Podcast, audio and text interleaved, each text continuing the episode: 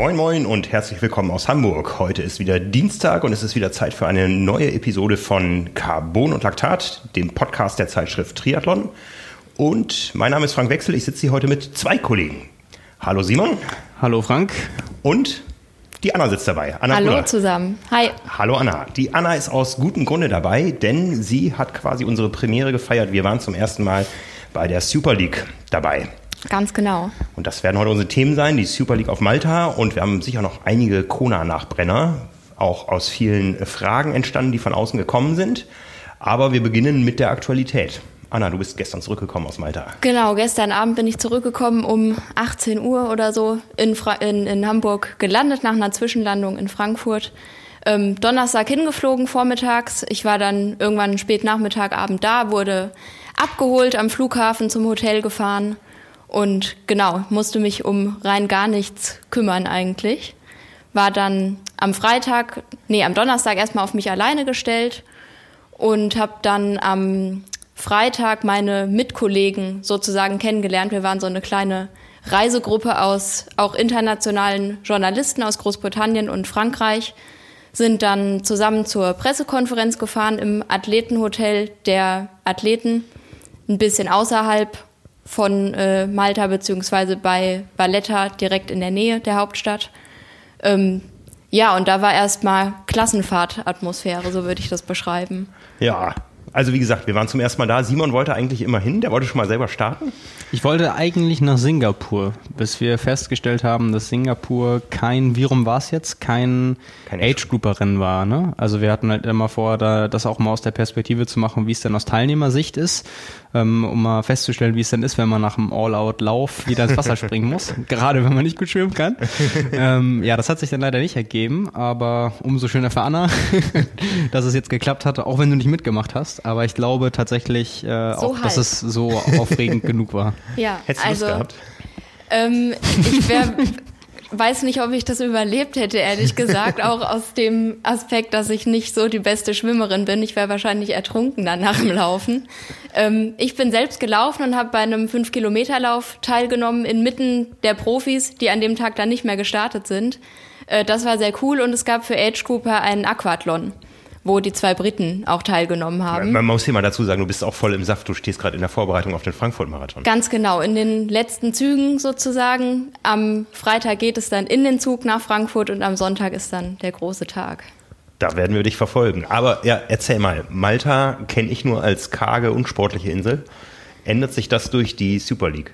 Das ist zumindest die Absicht der Super League und von Malta selbst. Die haben die ganze Veranstaltung dahin eingeladen, sozusagen, um den Tourismus voranzubringen und um Aktivität in die Bevölkerung auch reinzubringen. Die, die Austragungsorte der Serie sind ja eh äh, auserwählt und eher Triathlon untypisch bisher gewesen. Genau, und immer besonders Außer schöne, Mallorca. Außer Mallorca Ja, ist ja. nicht so Triathlon untypisch, das stimmt wohl.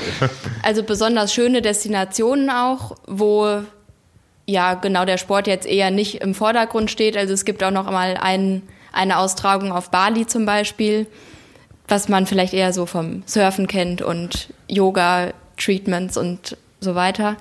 Ähm, genau, und das war jetzt so aufgezogen, dass es quasi ein ganzes Aktivitätswochenende war. Es haben auch ähm, Zumba-Veranstaltungen stattgefunden, wo man hätte mitmachen können. Und einen Breakdance-Kurs gab es, glaube ich, auch, habe ich gesehen. Wo macht Rachel Klammer eine bessere Figur? Beim Zumba oder beim Breakdance? Äh, sie hat bei keinem von beiden mitgemacht, Okay. glaube ich. Genau, aber die Athleten selbst sind da auch total involviert, sind auch eine Woche vorher mindestens da gewesen und haben da Schulen besucht und mit den Kindern da Sport gemacht und den Triathlon so ein bisschen näher gebracht. Und das ist, glaube ich, auf jeden Fall gelungen. War Jake da?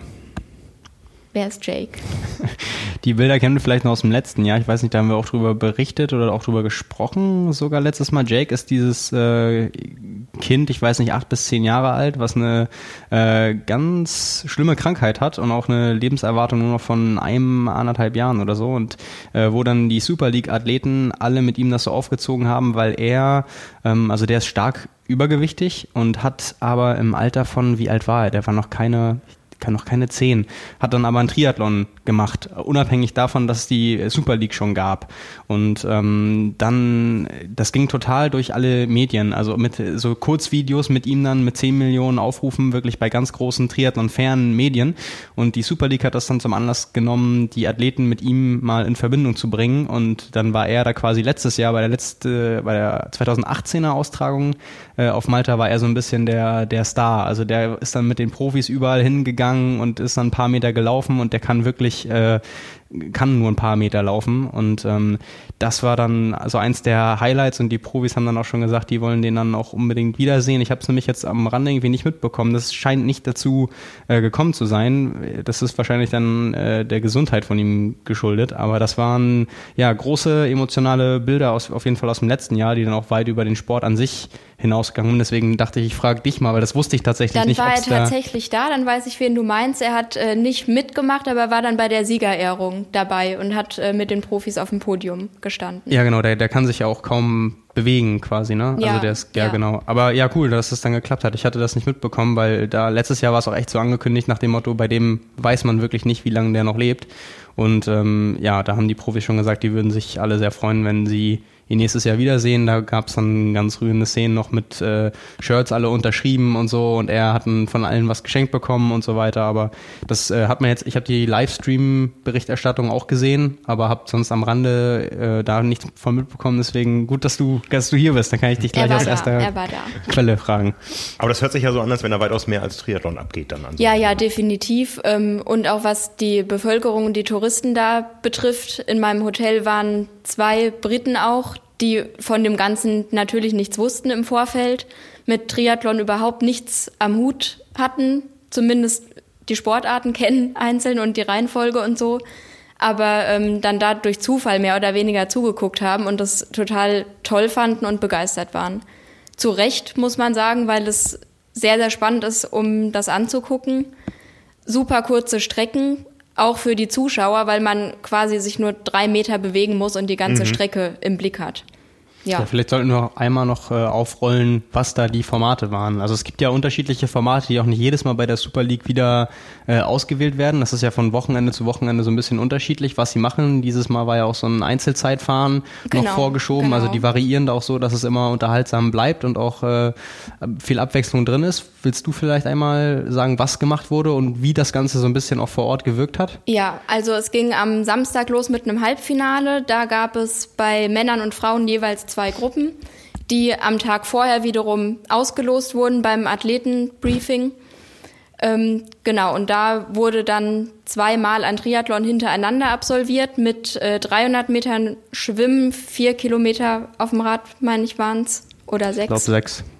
Sechs und eine Meile laufen. Ne? Und äh, eine Meile laufen und nach der Meile laufen direkt wieder ins Wasser gesprungen und das Ganze nochmal und dann war es fertig. Das Ganze hat eine gute halbe Stunde gedauert.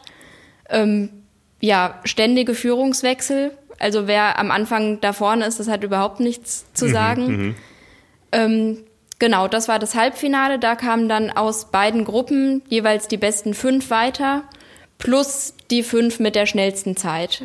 Sodass dann im Finale am Sonntag 15 Athleten bei Männern und bei Frauen jeweils am Start waren. Genau, da dasselbe Format, nur mit einem vorangegangenen Zeitfahren über vier Kilometer. Da wurden die, genau, haben die Athleten dann auf dem Rad schon gesessen, wurden auf beiden Seiten festgehalten, dann quasi auf die Strecke geschoben im Abstand von ein paar Sekunden. Nachdem das Zeitfahren beendet war, waren zehn Minuten Zeit und dann ging wieder der doppelte Triathlon los. Dann wurden die mit den Rückständen auf die Strecke geschickt, ne? Genau. Ja, ja genau. so ergab sich dann die Reihenfolge. Und dann, genau, hat man dann auch Athleten gesehen, wie sie halt nacheinander nacheinander ins Wasser gesprungen sind, wo ich mich gefragt habe, wie hat denn jetzt der Letzte eine Chance, überhaupt ansatzweise ranzukommen? Es ging.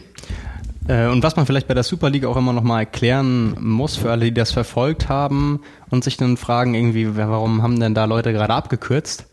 Das ist so ein bisschen, das sind so die eigenen Regeln der Super League, die es da gibt, äh, die bei einer normalen Triathlon-Veranstaltung mit Verband und so weiter nicht denkbar wären. Aber es gibt ja diese Sonderregel in der Super League, dass äh, zwei Leute dann jeweils eine Abkürzung nehmen dürfen und äh, deshalb die in dem Fall Sieger der Halbfinals auch schon mal bessere Karten haben als alle anderen.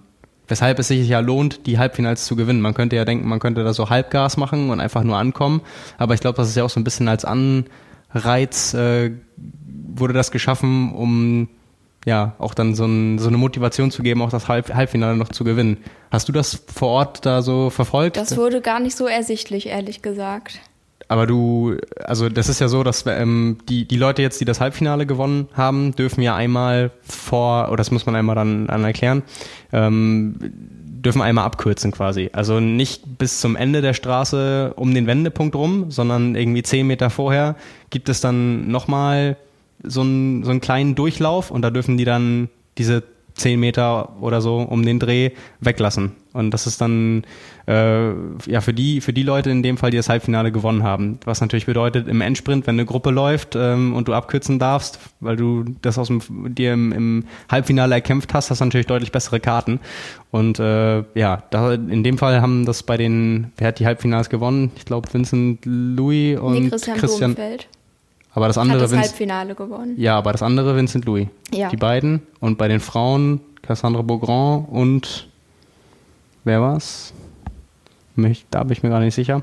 Auf jeden Fall, ähm, das ist halt so noch ein Punkt, den man sonst aus dem Triathlon nicht kennt, der auch neu durch Super League nur eingeführt wurde. Dieses, wir haben uns nämlich am Anfang gefragt, da, da war das noch nicht ganz klar in der ersten oder zweiten Austragung da sah das immer so ein bisschen willkürlich aus. Wer, wer, hat, wer durfte da jetzt gerade irgendwie die Abkürzung nehmen und sonst irgendwie, bis man dann äh, nochmal nachgeschaut hat und das mal erklärt wurde und jetzt halt klar ist, okay, die Leute mhm. äh, jetzt in dem Fall dürfen dann einfach. Sicher eine Chance und ein Risiko des Formats, ja. Es ist erklärungsbedürftig, aber wer, ja. da, wer da drin steckt, der findet da lauter Überraschungen und begeisternde Momente.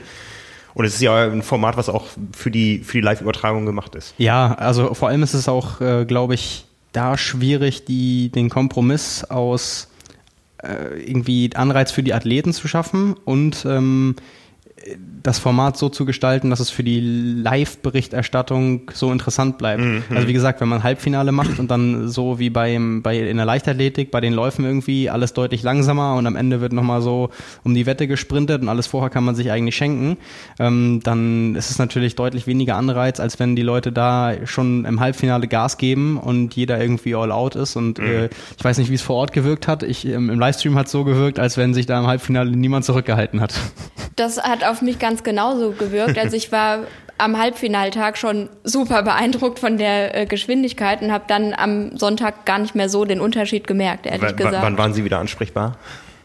Ähm, bei den erwachsenen Profis, sage ich mal, da ging es. Also die haben auch direkt hinter der Ziellinie dann äh, Interviews gegeben, bereitwillig bei den Junioren, die auch vorher gestartet sind, äh, ja, da hat es etwas nach Erbrochenem dann gerochen. auf, auf dem Teppich. Ja. Aber, aber, eine coole Sache, dass sie auch Juniorenformate haben. Ja, ja, genau. Und äh, da muss man auch dazu sagen, dass man sich bei den Junioren für die Elite-Rennen qualifizieren kann. Mhm. Wenn man da äh, vorne mit dabei ist, wie es äh, beim vergangenen Format in Jersey auch Simon Henseleit zum Beispiel geschafft hat, ein Deutscher, ähm, der jetzt bei den normalen Elite-Profis dabei war. Das ist ja schon ein erlesenes und kleines Feld. Ähm, da gibt es Qualifikationen, da gibt es Einladungen, also die versuchen schon da ja, genau.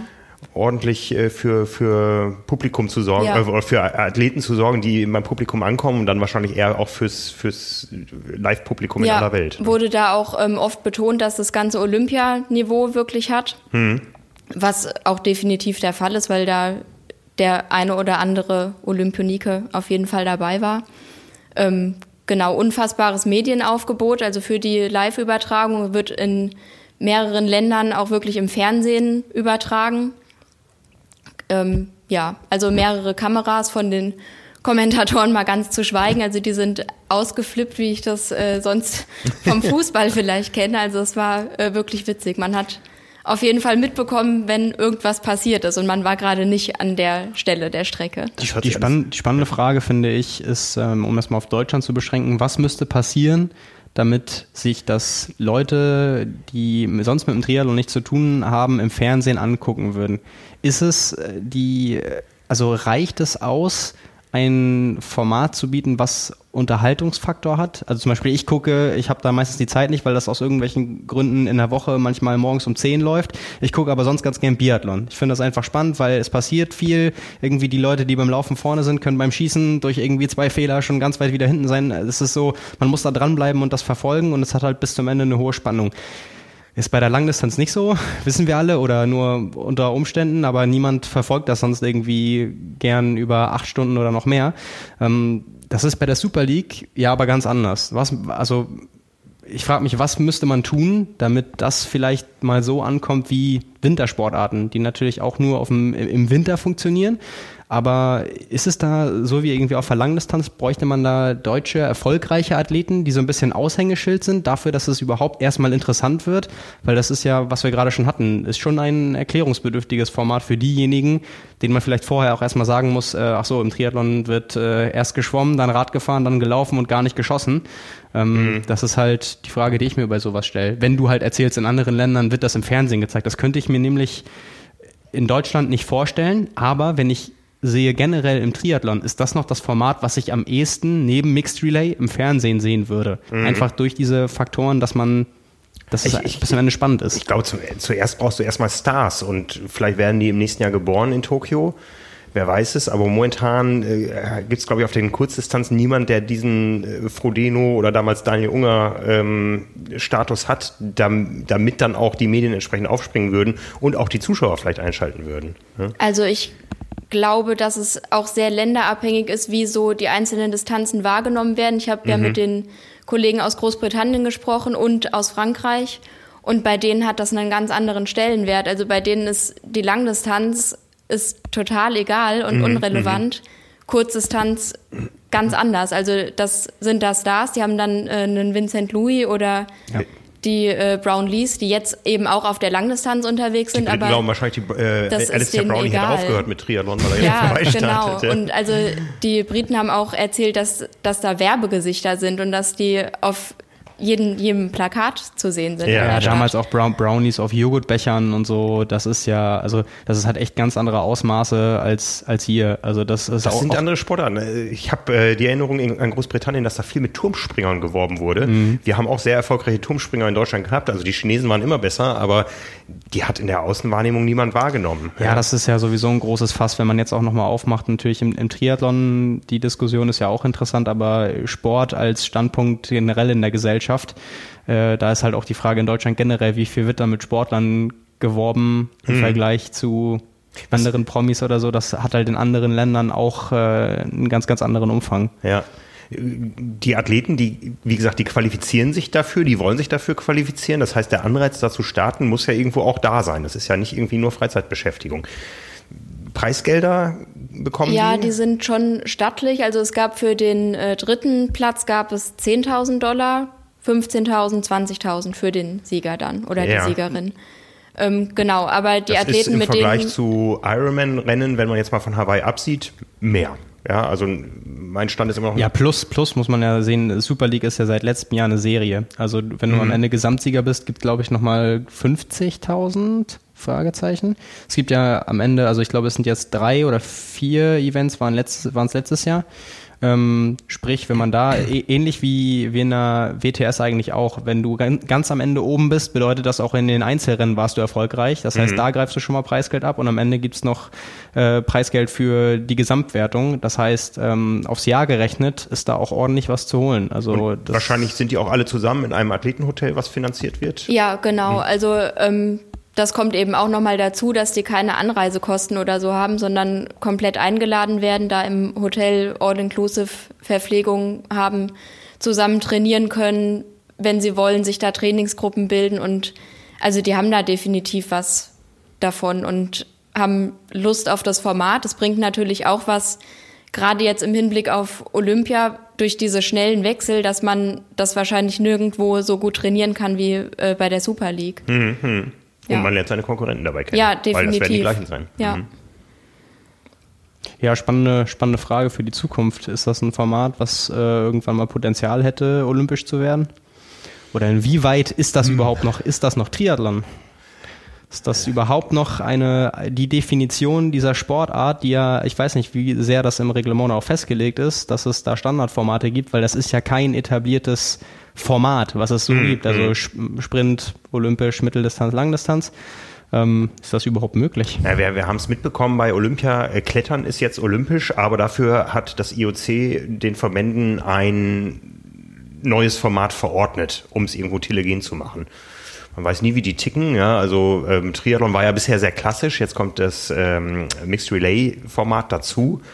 Auch im Schwimmen gibt es äh, inzwischen Mixed Formate. Also man versucht da schon was ähm, äh, telegen zu machen.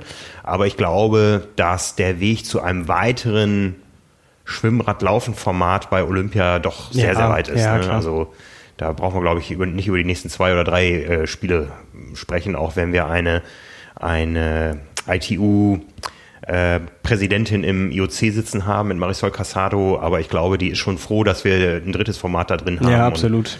Und, ähm, es ist ja auch ein elitäres Format bisher. Also es wird sich ja. zeigen, ob es auch da hierzulande vielleicht Veranstalter gibt, die das äh, adaptieren für, für Breitensportler ja. wäre hochspannend. Ja, also ich würde das auch gerne mal ausprobieren, ich auch mein, wenn ich da chancenlos wäre. Innerhalb von zwei Jahren muss man ja auch sagen, ist das äh, eine Serie geworden. Mhm hat es äh, mehrere Standorte auf der ganzen Welt? Gibt es Angebote für Age Grouper? Also die Tendenz ist ja eher so, dass es äh, wächst, würde ich jetzt mal zumindest ja, in der ja. äußeren Wahrnehmung sagen, so wie mhm. es rüberkommt oder so wie es da ja auch umgesetzt wird jetzt gerade. Ähm, von daher, ja, spannend, wo das hinführt. Aber ich frage mich genauso, wenn das Format bei Olympia quasi olympisch bleibt im Sinne von äh, 1,5 Schwimmen, 40 Radfahren, 10 Laufen und das nicht, mhm. wie die Gedanken mal da waren, auf Sprintdistanz verkürzt wird, wäre das natürlich nochmal ein spannenderer Faktor, weil du ja ganz andere, also wenn es da auch um Medaillen gehen würde, würde da vielleicht auch nochmal dann die Überlegung aufkommen, stecke ich vielleicht dann beim klassischen Format zurück, weil meine Stärken woanders liegen, um da eine mhm, Medaille mhm. zu gewinnen, weil man da ja auch immer sieht, ähm, es ist jetzt in dem Fall auch ein schlechtes Beispiel, weil die Sieger meistens auch die sind, die sonst in, in der WTS sehr erfolgreich sind. Christian mhm. Blumfeld, jetzt Zweiter geworden, ja. Grand Final-Sieger, Vincent Louis, aktueller Weltmeister gewonnen, schon wieder, vorher auch schon Super League gewonnen. Also, aber man sieht auch immer wieder, zum Beispiel Mario Mola, jemand, der, wenn er da war, immer Probleme hatte mit dem Format, woran das auch immer liegt. Mhm. Das ist vielleicht dann jemand, der sagen würde, okay, das Format schenke ich mir komplett. Ähm, das ist für mich dann auch nicht interessant. Also die Konstellation würde ich extrem spannend finden. Mhm. Wer dann sagt irgendwie, da sehe ich eher meine Chancen und steckt zurück oder wie man das versuchen könnte zu verbinden, weil die Herausforderung, das sieht man ja wirklich immer auch am, am Abschneiden der Athleten, ähm, sind ja ganz andere, die dann an einen gestellt werden, obwohl es die gleichen Sportarten sind. Mhm. Also die, die Hauptsorge des IOC ist immer, wir wollen nicht mehr Athleten haben. Ja, und äh, das ist ja seit Jahren irgendwo so 10.000, 10.500 insgesamt über alle Sportarten. Wenn man jetzt eine weitere Entscheidung mit den gleichen Athleten an einer schon bestehenden Location ähm, machen könnte, warum nicht? Ja? Also unterm Pariser Eiffelturm wäre das ein spektakuläres Format. Also es gibt, glaube ich, keine unspektakulärere Kulisse für ein Olympiarennen als die nächste in, in Tokio, wenn ich so die Bilder der letzten Jahre vergleiche. Ähm, ja, warum nicht? Freuen wir uns alle. Ja, also ich glaube, die Gefahr, dass da noch mehr Athleten zukommen würden, irgendwie, die ist, glaube ich, raus. Also nee, wenn dann würde man sagen, das muss sich dann. Ja, im Endeffekt sind es die gleichen, nur die Platzierungen sehen dann vielleicht komplett anders aus. Ja, das wäre Das gibt es ja auch in anderen Sportarten, dass äh, zum Beispiel im Skilanglauf ähm, äh, oder im Biathlon sich aus einem Format, wo es am Ende auch Gold, Silber, Bronze gibt, äh, quasi äh, das Starterfeld für das nächste Format ergibt, indem man da eben entsprechend ranken muss, um überhaupt noch startberechtigt zu sein im nächsten Format. Ja, also zum Anschauen wäre es auf jeden Fall sehr attraktiv denke ich. Und gerade im Rahmen von, äh, von den Olympischen Spielen, also da gibt es ja ganz viele Leute, die quasi zwei Wochen durchgängig den Fernseher laufen haben und sich mhm. auch Sachen wie äh, Synchronschwimmen oder sowas angucken und dann vielleicht dadurch einfach näher daran gebracht werden, weil sie dann denken, ach, Triathlon ist ja doch nicht langweilig, dass Leute nur vier Stunden auf dem Rad sitzen. Mhm. Nur in Anführungszeichen. ähm, Genau, einfach weil es attraktiver anzugucken ist. Und vor Ort wird die Action auch übertragen dann auf Großleinwand, dass alle Zuschauer Auf mehreren Großleinwänden und Bildschirmen. Also man ist immer bestens informiert, auch durch die Beschallung der Kommentatoren und so weiter. Also da ja, kriegt man eigentlich alles mit. Das, das hört sich nach Formel 1-Niveau an. Wie, wie rechnet sich das? Da, da kaufen sich quasi die touristisch interessanten Locations ein beim Serienveranstalter und sagen, wir möchten das haben, weil wir unsere Location nach außen promoten wollen. Genau. Und es geht vor allem um die touristische Vermarktung. Mhm. Genau. Also, dass da Leute angezogen werden und die das vielleicht auch dann übertragen sehen im Fernsehen und dann denken, auch Malta ist ja ganz nett, da kann man ja mal hinfliegen. Die Grundinvestition in das Ganze kommt aus Osteuropa. Da steckt, glaube ich, ein ukrainischer Investor hinter, hinter dem Ganzen, der sich Chris McCormack als äh, Sportdirektor da geholt hat und Genau, der war auch äh, vor Ort. Ansonsten, wie das Ganze aufgezogen ist, entstanden ist, da bin ich noch nicht so im Bilde. Da werde ich aber noch dran arbeiten, weil ich auch genau eine Reportage für die 175 schreibe. Kann man ja, 175 in vier Wochen. Drauf freuen. Mhm. Ja. ja. Zum Sportlichen. Wir haben gerade schon ein paar Ansätze ähm, gehabt, äh, wer gewonnen hat und so weiter. Genau, also im Prinzip waren das dann auch so die Top-Favoriten, würde ich sagen, bei den äh, Männern Vincent Louis, wie auch schon äh, bei der vergangenen Edition. Zweiter Christian Blumenfeld, dritter Hayden Wild, der beim Training ein paar Tage vorher noch relativ schlimm gestürzt ist.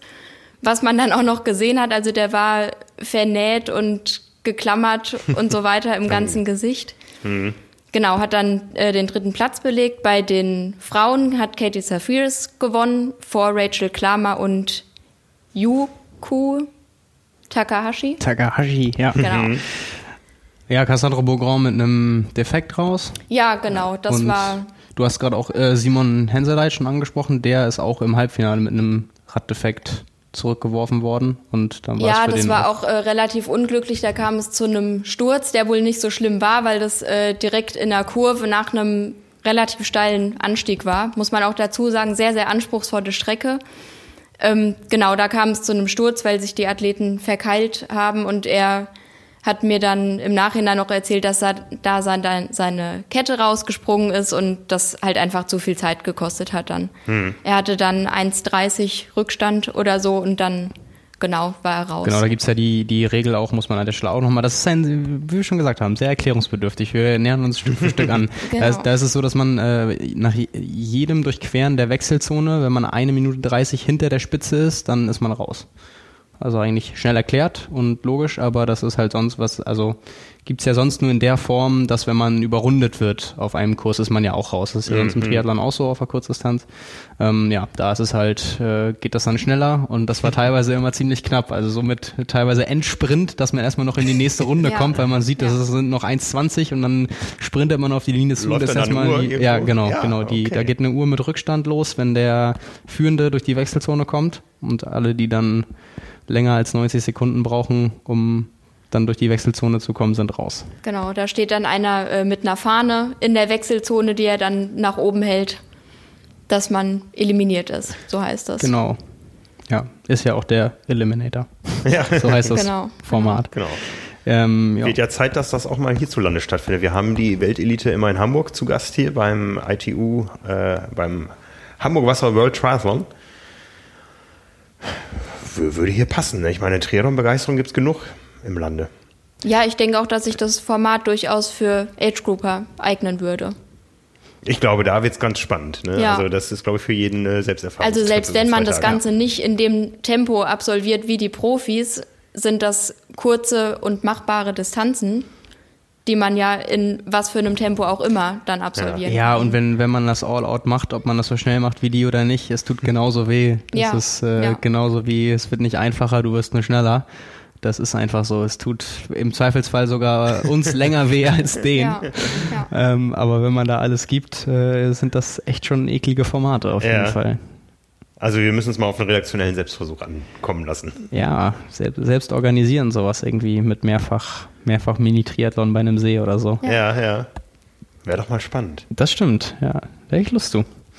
Hm. Ja, also äh, Gerüchte gibt es, dass sowas mal in Deutschland irgendwo stattfinden soll. Da bleiben wir natürlich dran. Ähm, ich würde hinfahren. Ich auch, definitiv. Ich auch. Machen wir doch einen Redaktionsausflug draus. Ja. ja. Supersprint Redaktionsbetriebsmeisterschaften. Ja. Ne?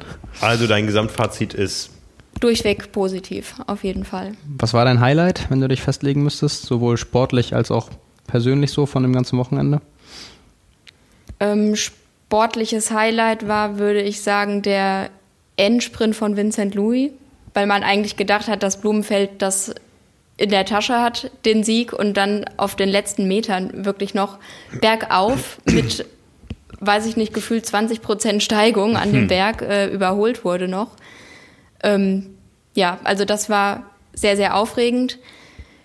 Insgesamt außerhalb vom sportlichen Aspekt, Highlight könnte ich, glaube ich, gar nicht so eins benennen. Also mir ist die Nähe zu den Athleten aufgefallen. Nicht nur jetzt bei mir als Journalistin, sondern bei der gesamten Bevölkerung, dass die bei dem Spaßlauf äh, mitgemacht haben, dann noch am, am Sonntag, nachdem sie beim Halbfinale ausgeschieden sind und sich da äh, pink bemalt in die, in die Mengen gemischt haben. Das fand ich sehr, sehr cool.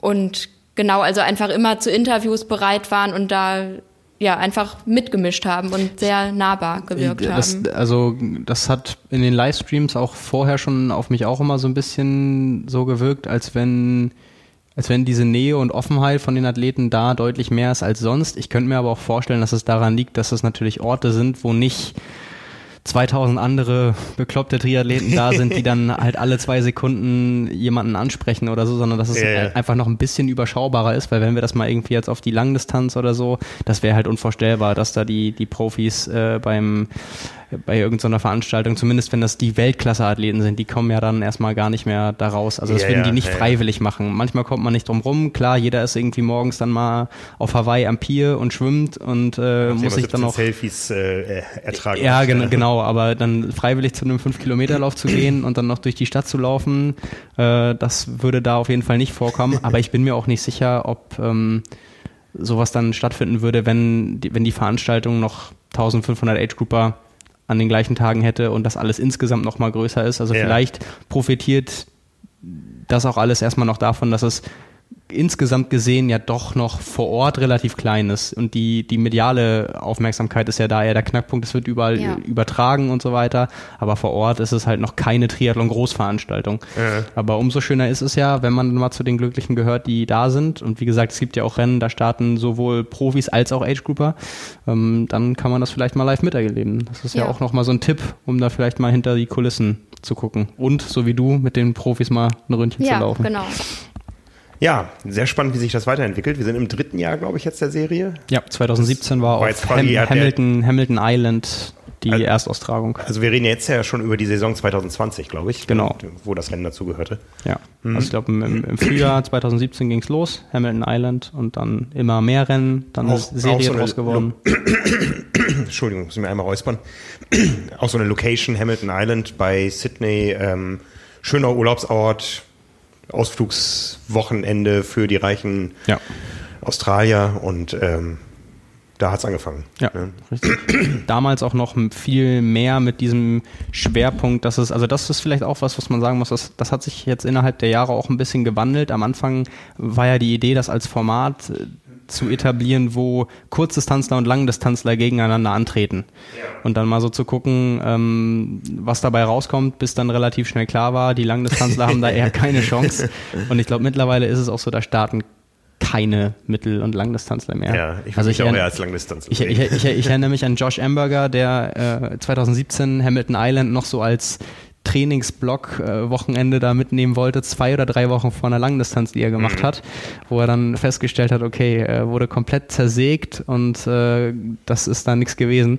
Und ja, also ich, ich hätte, ich würde das eigentlich spannender finden, wenn wenn es möglich wäre, das noch so ein bisschen beizubehalten und das zu mischen. Aber wir wissen alle, der Triathlon-Kalender wird gefühlt jedes Jahr irgendwie immer, immer größer. Es gibt immer mehr Rennen und jetzt gerade spät im Jahr mit 73 WM und Hawaii äh, ist sowohl für die Mittel- als auch für die Langdistanzler das sicherlich nicht attraktiv, da auf Platz 21 zu landen. Mhm. Aber vielleicht äh, bei anderen Terminen ist es nochmal möglich, das so durchzumischen. Mhm. Vielleicht dann auch mal mit einem mit einem Format, was eher den Langstreckenathleten entgegenkommt.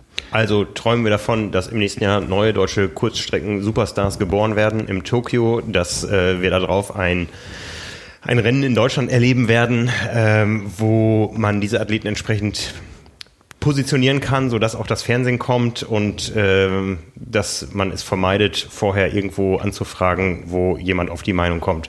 Wir müssen das Ganze als Mannschaftsformat äh, ausführen und Buschütt muss gewinnen. Oder, oder Jan Frodeno kommt einfach und zeigt, dass er auf ein kurzes Tanz auch nochmal da mitmischen kann. Mit dann 40 Jahren. Ja, ja. ja das wär's doch. Ich glaube, viel, viel, viel davon wird bei Träumerei bleiben. ich glaube, das widerspricht dem Gedanken, dass wir neue deutsche Kurzstreckenstars im nächsten Jahr bekommen, die dann mit Jan Frodeno konkurrieren müssen. Ja.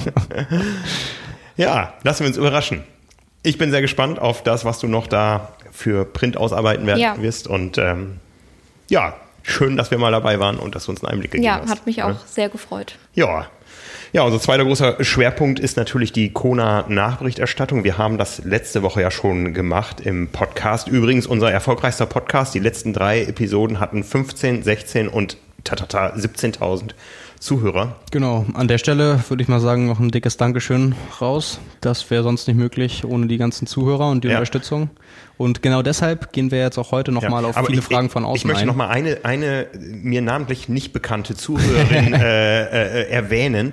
Auf Hawaii stand ich am Pier und da kam eine mir nicht bekannte Frau auf mich zu und gab mir eine Packung äh, Hustenbonbons, weil ich in der letzten Episode, die wir noch ähm, aufgenommen haben, wo ich schon auf Hawaii saß und du hier, wo ich da reichlich erkältet auf Hawaii ankam, etwas viel gehustet habe, hatte sie mir aus Deutschland Hustenbonbons mitgebracht und mir da überreicht oder mit den Worten, ich bin euer größter Fan, das behaupten viele, aber sie hat es gezeigt. Herzlichen Dank dafür, das hat mich sehr, sehr gefreut. Ja, das ist doch cool. Ja. Mich hat vorgestern in meinem äh, Speicherstadtlauf hier in Hamburg einer noch angesprochen, hat gesagt, ich höre das echt gerne und so und ich sag dir das in erster Linie jetzt nur, damit du sagen kannst, sogar beim Speicherstadtlauf bist du nicht davon verschont geblieben. ja, also von daher, ja, ich kann, ich, ich, ich sag das dann auch immer wieder, also weil, weil teilweise das schon so war, ja, wie, wie oft, also an den, an den großen Renntagen hat zweimal dann schon jemand gesagt, ja, wie oft hast du das denn heute gehört, wo ich so sage, ey, ganz ehrlich, äh, ich bin dankbar über jeden Kommentar, über jegliches Feedback, auch wenn es Kritik ist. Äh, ich setze mich gerne damit auseinander und es ist immer wieder schön zu hören und auch zu merken, weil das ist immer wieder das Gleiche. Wir sitzen jetzt hier, in dem Fall wieder in deinem Büro, Frank, und wir sind zu dritt und äh, wir haben die Zahlen vorliegen, aber in dem Moment, wo man das dann persönlich gesagt bekommt, merkt man, die Leute da draußen gibt's wirklich, die das hören. Ja, ja. ja. Und äh, das ist ein schönes Gefühl und ähm, an der Stelle vielen Dank. Und weil ich es eben gerade auch schon gesagt hatte, heute soll es sich auch nochmal so ein bisschen darum drehen, um die, um die Fragen, die von außen kamen ähm, zu Hawaii, zu dem, was passiert ist oder was danach nochmal die, die Daten, die so rumgegangen sind. Ja, von daher haben wir gesagt, wir greifen das alles nochmal auf und sammeln das und beschäftigen uns heute damit. Ja, ich glaube, die am häufigsten gestellte Frage war, was haben die Leute da um die Arme gebunden? Sebastian Kiele zum Beispiel. Also diese Tools, die so ein bisschen nach Terminator-Filmen oder so aussehen, so ein bisschen Science-Fiction-mäßig, aber auch oldschool. Ich habe an Ritterrüstung gedacht. ja, so, so, wirkt es irgendwie. Und die waren ja nun nicht zu übersehen, weil sie gefühlt alle im Profifeld getragen haben. Und Simon, du hast es sogar schon ausprobiert.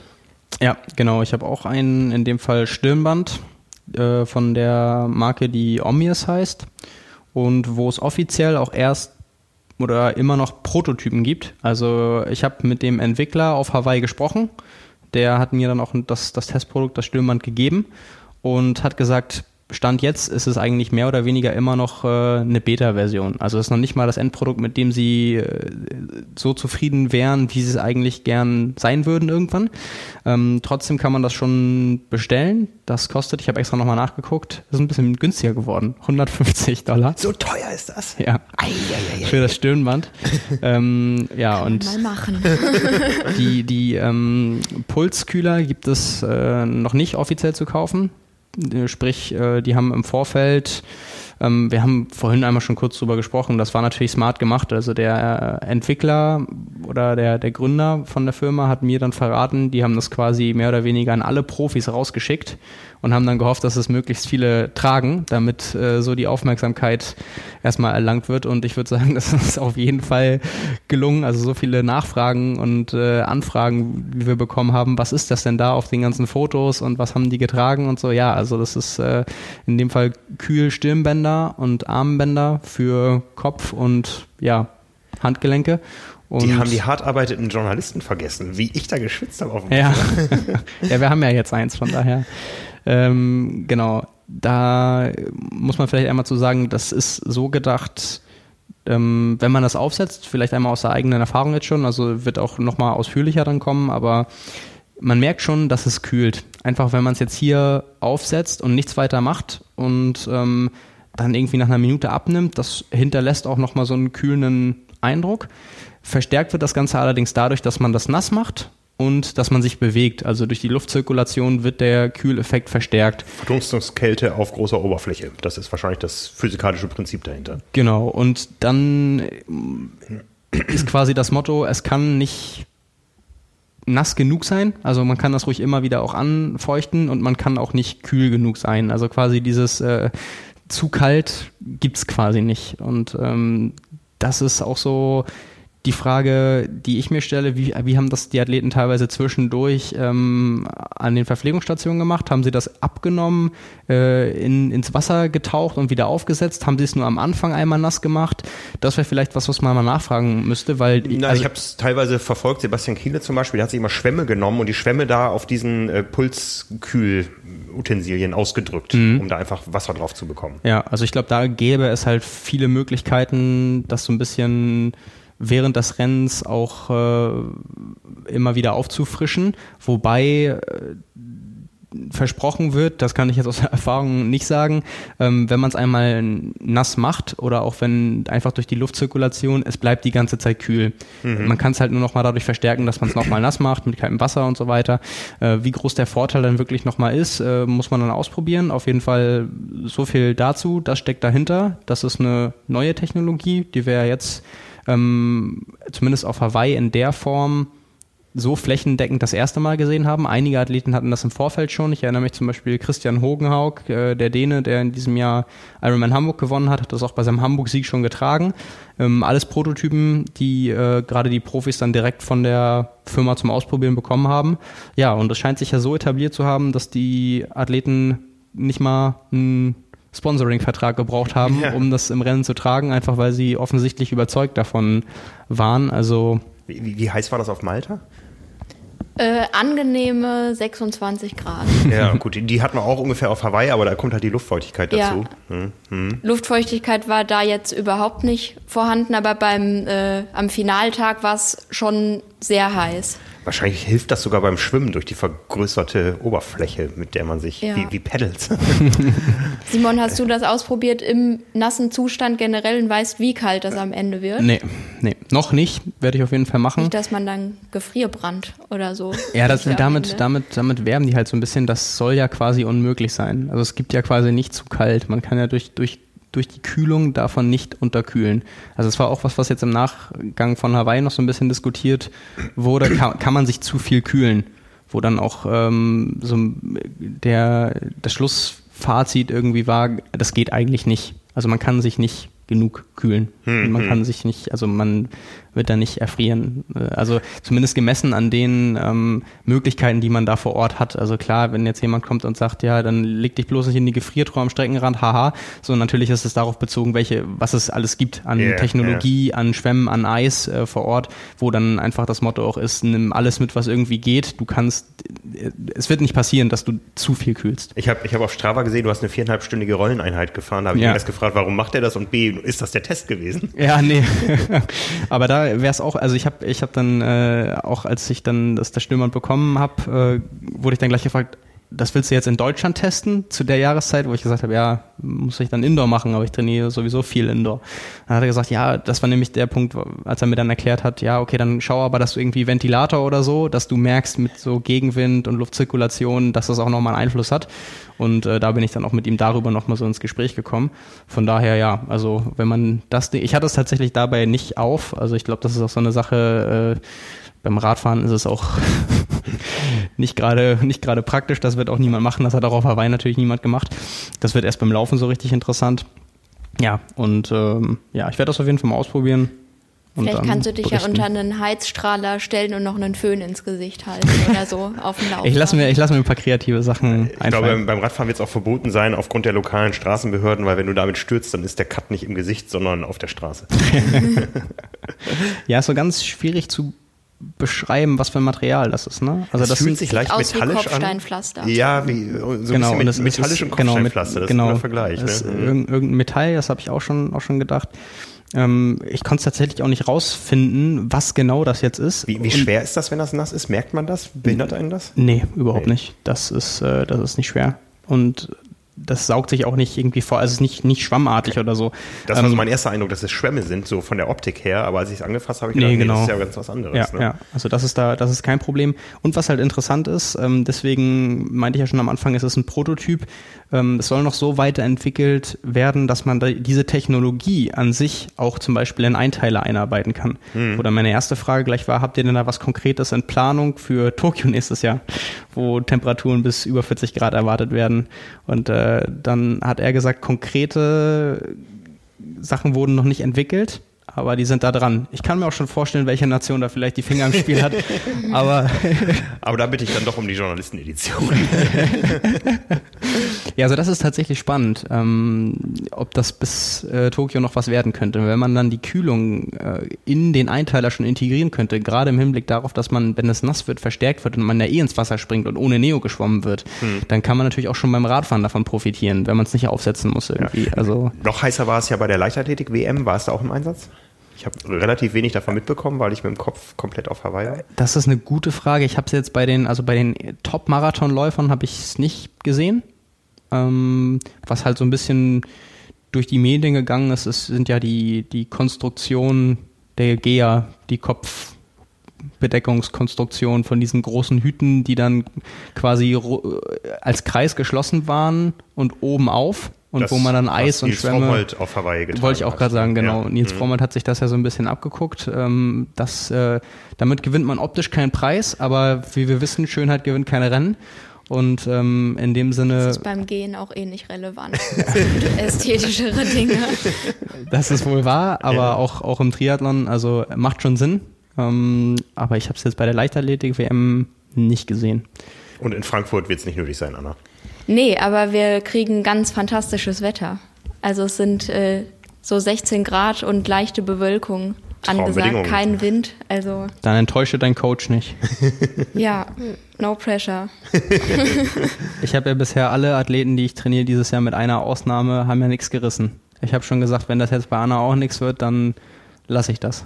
Doch, das wird was. Dann gebe, dann gebe ich keinem, keinen, keinen hier mehr Tipps oder so weiter. Ich, ich, entscheide mich dann danach, ob ich auf dein Angebot Ja.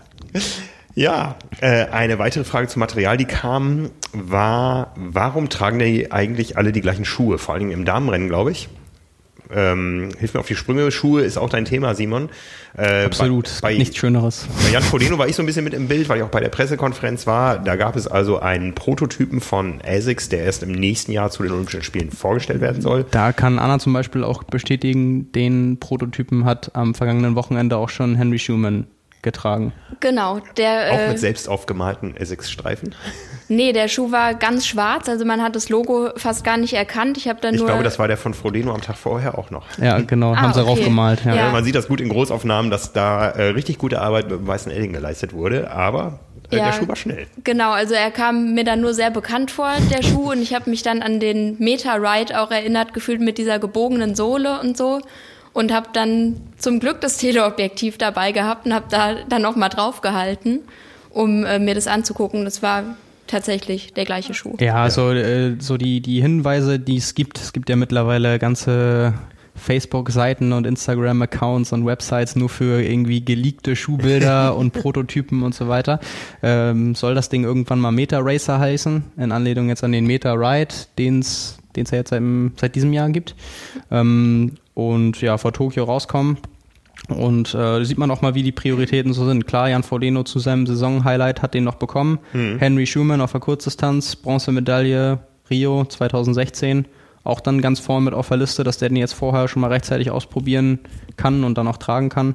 Ja, spannend, wie da rum experimentiert wird. Und Experiment ist das richtige Stichwort, weil Jan hatte ja nicht viele Möglichkeiten, den vorher zu tragen. Ja, vier bis fünf Wochen. Ne? Vorher auf Maui hat er den mit, er meinte 34 Kilometer war der längste Lauf damit äh, und hat dann spaßeshalber gesagt, äh, das ist ja die, die Essex-Antwort auf den 4% Schuh von Nike. Wir haben 4,5% draus gemacht. äh, habe ihm dann mit einer Laufökonomie-Formel noch äh, vorgerechnet, was das dann bedeuten würde, wie schnell er den Marathon laufen muss. Hat er nicht ganz geschafft, aber von daher. Hat er auch nicht nötig gehabt. Genau, hat er auch nicht nötig gehabt. Streckenrekord hat er auch so geschafft. Nee, aber das ist, äh, das ist spannend, was da mittlerweile alles kommt. Also ich habe, äh, als wir darüber diskutiert haben, auch schon gesagt, äh, es gibt, es gab letztens im Triathlon einen Sokoni-Prototypen von, ich glaube, es war Lindsay Corbin, die den getragen hat. Ähm, also da ist richtig was in Bewegung. Wir wussten jetzt auf Hawaii, wir haben es auch im Hawaii-Special äh, beim Equipment von unter anderem Laura Philipp, Laura Philipp, Sebastian Kienle, den New Balance-Prototypen, der auch eine Carbonsohle hat, was ja der Knackpunkt bei dieser neuen Schuhtechnologie ist. Und der dritte New Balance-Athlet, der den Schuh schon gelaufen ist, ist Callum Hawkins. Der ist Vierter geworden bei der Leichtathletik-WM in Doha beim Marathon. Mhm. Äh, ein Brite, also quasi stand bis auf Hawaii gab es diesen Schuh bei den Profis dreimal. Zwei Triathleten, ein Marathonläufer. Ähm, ja, also für die Firmen, für die gilt, ähm, es gibt noch keine Edition zu kaufen für jedermann. Ähm, gibt es aber die Prototypen, die die besten Athleten schon tragen können. Das heißt, da wird mit Hochdruck dran gearbeitet, aufzuschließen oder vielleicht sogar was Besseres zu entwerfen, wobei man dann sich fragen muss, wo soll das da noch hingehen? Weil mhm ähm, ich weiß nicht, Zumal ob wir das Nike schon wieder nachgelegt hat. Genau, ich weiß nicht, inwieweit wir das heute noch vertiefen wollen oder an anderer Stelle mal aufgreifen. Das ist ja gerade gerade ist ja richtig viel äh, in Bewegung. Also mit dem äh, Alpha Fly soll der ja heißen, dass äh, beim bei der Ineos Challenge die äh, Eliud Kipchoge ja einen Tag vor dem Ironman Hawaii ähm, noch ja muss man ja sagen, geschafft hat. Die Challenge war ja unter zwei Stunden zu laufen, 1,59,40. Und da muss man auch bei, bei Nike sagen, dass natürlich marketingtechnisch ähm, sowas von fein durchgeplant, sowohl Monza damals, als äh, mhm. der 4% das erste Mal überhaupt gelauncht wurde und dann in Kombination damit, dass der Schuh ja quasi erstmal, jeder wollte ihn haben, aber er war kaum erhältlich. Mhm. Und äh, das dann so aufzurüsten, okay, in der Flyknit-Edition und jetzt gibt's den Schuh ausreichend, also es ist nicht mehr dieses, ah, irgendwie muss man an diesen Schuh rankommen und Athleten geben teilweise selbst noch 250, 300 Euro und mehr als UVP für den Schuh aus, weil er so selten ist. Das mhm. ist jetzt mittlerweile nicht mehr so, aber auch da hat man ja gesehen, äh, Kipchoge als einziger andere Schuhe angehabt, komplett in weiß gelaufen, alle anderen in schwarz mit den äh, Vaporfly Next Percent. Und ähm, ja, da ist, ist jetzt die Technologie, ähm, also muss man fairerweise halt auch echt einmal sagen, jetzt schließen alle irgendwie auf und Nike bringt einen Schuh raus oder zumindest erstmal nur für Kipchoge, der dann kommen wird mit drei Carbonplatten, ähm, der auch optisch nochmal ganz anders aussieht, wo in der Mitte so eine Aussparung ist. Also es ist keine komplett geschlossene Sohle mehr, sondern in der Mitte ist quasi eine Lücke. Also es gibt einen vorderen Teil des Schuhs an der Außensohle unten und es gibt einen hinteren Teil des Schuhs und drei verbaute Carbonplatten. Also nochmal was ganz Abgefahrenes, wo jetzt natürlich auch die große Frage aufkommt, für die wir wahrscheinlich auch nicht genug Zeit haben, wurde jetzt mit diesem Marathon unter zwei Stunden oder auch mit der Zeit von Bekele in Berlin, die ja auch mit dem, mit dem Next Percent gelaufen ist. Wurden da wirklich die Leistung verbessert oder wurde jetzt im Laufen mal an der Technologieschraube gedreht? Wo wir ja auch wissen, wir haben selbst mal eine Einzelfallstudie gemacht. Es gibt andere Studien, die am Anfang von Nike selbst äh, organisiert wurden, die quasi so ein bisschen ausschlaggebend für den Namen des Schuhs überhaupt war.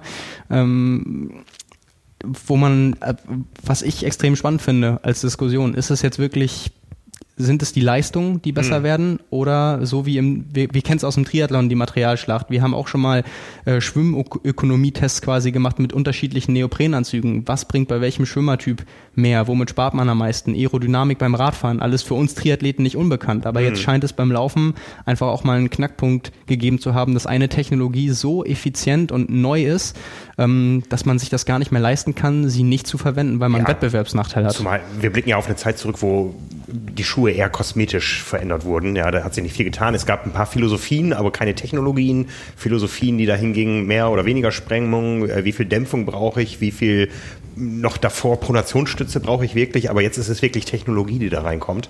Und äh, das ist hochspannend. Ja, das Witzige, also die Diskussionen werden ja momentan auch gerade in der Laufszene ähm, geführt. Was ich so spannend finde, ist der Schuh heißt ja oder wurde ja am Anfang genannt Vaporfly 4%, 4% mhm. bessere Laufökonomie. Mhm. Wenn man diesen Namen gar nicht gehabt hätte, sondern den, was weiß ich, wie einen einfachen herkömmlichen Namen gegeben hätte, würde diese ganze Diskussion aufkommen mit, also es geht ja Mhm. wirklich so weit, dass in der Laufszene diskutiert wird, da sollte man diesen Schuh laufen dürfen? Ist das nicht vielleicht sogar Betrug? An anderer Stelle habe ich auch schon mal, als wir darüber gesprochen haben, Sebastian Reinwand, der äh, das große Projekt, der hatte unter acht Stunden bei seiner ersten Langdistanz zu finishen, ehemaliger Marathonläufer ist, ähm, von dem ich auch schon mal, glaube ich, im Podcast erzählt habe, dass der den Schuh, als er denn das erste Mal gelaufen ist, ähm, vor dem Marathon bei der Europameisterschaft 2018 hat er seine Strava-Aktivität von 30 Kilometer langer Lauf, irgendwie 3,30er Schnitt, hat er äh, die Aktivität genannt, ähm, irgendwie This Shoe is like cheating oder so. wo, wo äh, man dann halt wirklich sagen muss, okay, wenn äh, die Läufer, die wirklich wissen, wie sich andere Schuhe laufen, die extrem gutes Körpergefühl haben, die irgendwie eine Geschwindigkeit von 3 Minuten 10, 3 Minuten 12 auf dem Marathon äh, laufen. Wenn die schon den Eindruck haben, dann scheint da ja irgendwas dran zu sein, dass da mehr der Schuh oder dass da immer mehr im Verhältnis der Schuh läuft als der Athlet. Ähm, ich finde, ist halt interessant, wenn man den Schuh nicht so genannt hätte, ob das dann diesen Aufschrei gegeben hätte. Ja, Weil ja. diese 4% waren ja Anlass für uns auch und wir haben ja auch vor, da noch was zu machen, mal zu überprüfen, sind das wirklich 4%? Ist es mehr? Ist es weniger? Bei welchen Geschwindigkeiten ist es mehr oder weniger? Welche, welche Leistungsfähigkeiten musst du vielleicht mitbringen? Welchen Laufstil, damit der Schuh für dich funktioniert? Das, das sollten wir, glaube ich, festhalten äh, zum, zum Ende, ohne, ohne da zu tief reingehen zu können. Das Schuhthema, man muss ihn tragen können. Das ist, gilt nicht nur modisch, sondern man muss auch der Läufer sein, der zu einem Schuh Ja, passt. wobei halt das Spannende ist, als wir den Versuch gemacht haben, sogar bei mir, war ja das Ergebnis, dass die Laufökonomie, je langsamer die Geschwindigkeit war, also wir sind ja 14 oder ich bin ja äh, 12, 14, 16 und 18 kmh gelaufen und die Ökonomie war bei 12 oder die Differenz in der Ökonomie war bei 12 kmh am größten. Das heißt, wenn du langsamer läufst, pro profitierst du in der Ökonomie am meisten davon. Und das mit, war, das war mit, mit immer noch sehr guter Lauftechnik bei dir bei 12 km/h. ne? Das- das stimmt- das stimmt das ist der natürlich. große Unterschied zu den allermeisten von uns. ja, aber Das würde mir für den Sonntag entgegenkommen. Mit den 12 km/h. Ja, also d- das ist natürlich ein Thema, wo man mal tiefer reingehen müsste und schauen, was macht das bei unterschiedlichen Lauftechniken. Ähm, aber ich bin mir sicher, dass dieses, dieser ganze Aufschrei von wegen, man sollte das besser regulieren, weil ähm, jetzt die Technologie so weit ist, dass sie die, die Leistungsfähigkeit irgendwie übernimmt oder da einen Großteil abnimmt. Ähm, ich glaube, dass diese Diskussion nicht entstanden wäre, wenn man den, was weiß ich, Ni- Nike, Nike Vaporfly 1 genannt hätte. Ich glaube Also, auch, dass diese Diskussion im Triathlon gar nicht geführt wird, weil da müssten wir, wir wissen, im, im Radbereich gibt es ganz andere Standards äh, zwischen äh, äh, UCI und ITU oder, oder Ja. äh, WTC. Ja, es ist beim Radfahren viel, viel mehr erlaubt beim Triathlon als auf äh, der, als bei den, bei den, ähm, bei den Spezialisten, beim Schwimmen auch und beim Laufen wird es auch so sein. Spannend ist ja, dass es, ähm, dass im Laufen einmal offiziell und einmal inoffiziell ja schon etliche Regeln gebrochen wurden, weil es ja, Ja. da schon mal oder weil es ja heißt, man darf nur Schuhe nehmen, die frei verfügbar sind. Also man darf quasi keine Prototypen laufen, hat sich niemand dran gehalten. Etliche Athleten dann mit Prototypen unterwegs gewesen. Nicht nur jetzt bei einem äh, quasi Rekordversuch wie bei Kipchoge, was ja keine offizielle Veranstaltung war, wo man den Regularien ja nicht unterliegt, äh, sondern auch bei ganz normalen Marathons im Vorfeld. Und dann natürlich die ja schon irgendwie fast witzige Anekdote von den ganzen Leuten, die andere Sponsoren haben als Nike und dann ihre Schuhe komplett übermalen und das Logo rauf sticken, malen, nähen, keine Ahnung, äh, um den Schuh unkenntlich zu machen und ihre Marke da anzubringen, Ja. wo aber jeder dann sieht, ähm, die laufen einen anderen Schuh. Stimmt, sehr unauffällig. Ja, wo dann schon Sponsoring-Verträge dran zerbrochen sind, weil Ja. das natürlich nicht geht und die Athleten aber sagen so, wo dann klar ist, gerade im Laufen, wenn es um einige Sekunden geht, äh, das ist ein Wettbewerbsnachteil, das kann man sich nicht erlauben. Was Ja. uns wieder zum Triathlon führt und wir wissen gerade, dass das Frauen, das komplette Frauenpodium hatte die die Schuhe an, die äh, Nike Vaporfly Next Percent, wo keine Athletin eine gesponserte Nike-Athletin ist. Wo, Ja. wo man sagen könnte, im besten Fall haben sie die Schuhe gestellt bekommen, aber eventuell haben sie die sogar gekauft. Ja. Also es ist natürlich eine super Investition, wenn man äh, äh, Podium auf Hawaii macht und dafür in dem Fall 275 Euro mehr ausgibt, dann hat sich die Investition gelohnt. Das geht nicht bei jedem so auf oder Ja. bei jeder Athletin, aber ähm, das ist natürlich, wenn man das als, äh, wenn man ein so gutes Produkt entwirft, dass äh, Athleten auf ein Schuhsponsoring komplett verzichten, weil sie sagen, ich muss den Schuh laufen und ich komme bei der Marke vielleicht an kein Sponsoring dran, aber ich kaufe mir die, weil ich das brauche im Wettbewerb, weil mich das schneller macht dann ist das mhm. natürlich schon mal eine Aussage über, über die Schuhe. Es wird ja viel Geheimniskrämerei gemacht und wir wussten ja auch im Vorfeld, äh, Jan Frodeno wird wohl in einem neuen Anzug starten. Ja, und das ist, äh, glaube ich, auch jedem Fernsehzuschauer aufgefallen, der hat da irgendwelche Streifen drin in seinem Anzug. Ne? Und da wissen wir inzwischen, das ist Graphen. Das ist ein leitendes Material, was eben für eine bessere Temperaturabfuhr sorgt von den, von den heißen Stellen des Körpers. Irgendwo an den Schlagadern setzt das an und so weiter und kommt aus dem Wintersport, wo es auch viel um äh, Temperaturen geht, die sich irgendwo ansammeln können. Ja, genau, das mit den Schlagadern ist, glaube ich, dass die Taschen an den Stellen so tief diesmal eingenäht wurden, dass mit Schwämmen oder Eis, wenn man die da reinführt, das unten quasi an der Hüfte, an den Schlagadern noch gekühlt wird, weil das da am effektivsten ist. Also mhm. wirklich nichts dem Zufall ja. überlassen und komplett bis zum Ende durchgedacht. Ja, ja. Also da, ähm, wenn man so die Historie von Ryzen sieht, die haben ja immer schon gute Anzüge äh, gebaut. Inzwischen steckt da aber auch, glaube ich, immer mehr Know-how drin. Am Anfang waren da auch so ein paar, ich weiß noch, ich habe selber mal einen Test gefahren mit verschiedenen Produkten und das war eher so ein Zufallstreffer, dass der gerade bei mir gut funktioniert hat. Aber inzwischen machen die sich auch richtig Gedanken und Jan Frodeno ist da ja auch ähm, sowohl an der Idee beteiligt als auch an der Firma. Und ich glaube, der Anzug, den wird man häufiger sehen. Da werden die Leute heiß drauf sein in Zukunft. Ja, ich ja. kann mir auch gut vorstellen, dass der nochmal als Premium-Edition im ja. Frodissimo-Sortiment, was es ja bei Ryzen gibt, ja. ähm, mal erscheinen wird ja. und dann vielleicht auch nochmal deutlich teurer sein wird als die Anzüge, die es bisher gegeben hat. Wird auf jeden Fall dazu führen, dass ihn eh jeder haben wird, egal was der kostet. Genau. Heiß auf Frodeno war auch Alistair Brownlee auf Hawaii. Mann, äh, deine Überleitungen heute sind so klasse. das, ist der Wahnsinn. Das ist der Wahnsinn.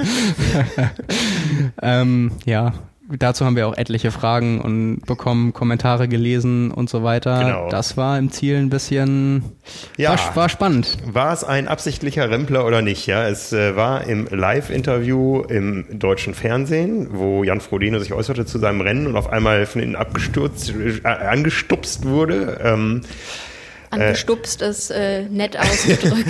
ja, und ähm, er sich dann auch noch dazu geäußert hat, so nach dem Motto, wir mochten uns noch nie und ihn auch noch mit der Penner bezeichnet hat. Ja, so nach dem Motto, das ist einfach ein Penner, wir haben uns noch nie vertragen genau. und noch nie gemocht und werden das wahrscheinlich auch nie. Ja, und das auch in, seinem Buch schon erzählt hat, äh, ja. dass er mit einem Athleten besonders nicht klarkommt. Das ist äh, Alistair Brownie. Ihr habt es im Fernsehen vorher schon gesehen, Anna? Ja, also der Blick hat eigentlich auch Bände gesprochen, dass er, glaube ich, in dem Moment auch nicht von einem Versehen ausgegangen ja. ist. Ich habe das Rennen ja ähm, zwar live äh, immer in Spitzennähe miterlebt, aber war nie die ganze Zeit live dabei, habe da von den Scharmützeln auf dem Rad nichts mitbekommen, habe hinterher die Zusammenfassung gesehen, wo die beiden sich also ähm, nicht unlaut äh, war das richtig? Also sie, sie schreien sich schon an auf dem Rad, ne? Und du hast noch eine Szene aufgeschnappt, wo ja, man genau, nicht weiß. Das war, äh, sah ziemlich witzig aus auf jeden Fall. Da fuhren die beiden auch mehr oder minder zusammen auf dem Rad und äh, Brownlee ist dann eben auch mal nach vorne gegangen und man hat nur Jan Frodeno gesehen, wie er auf seinen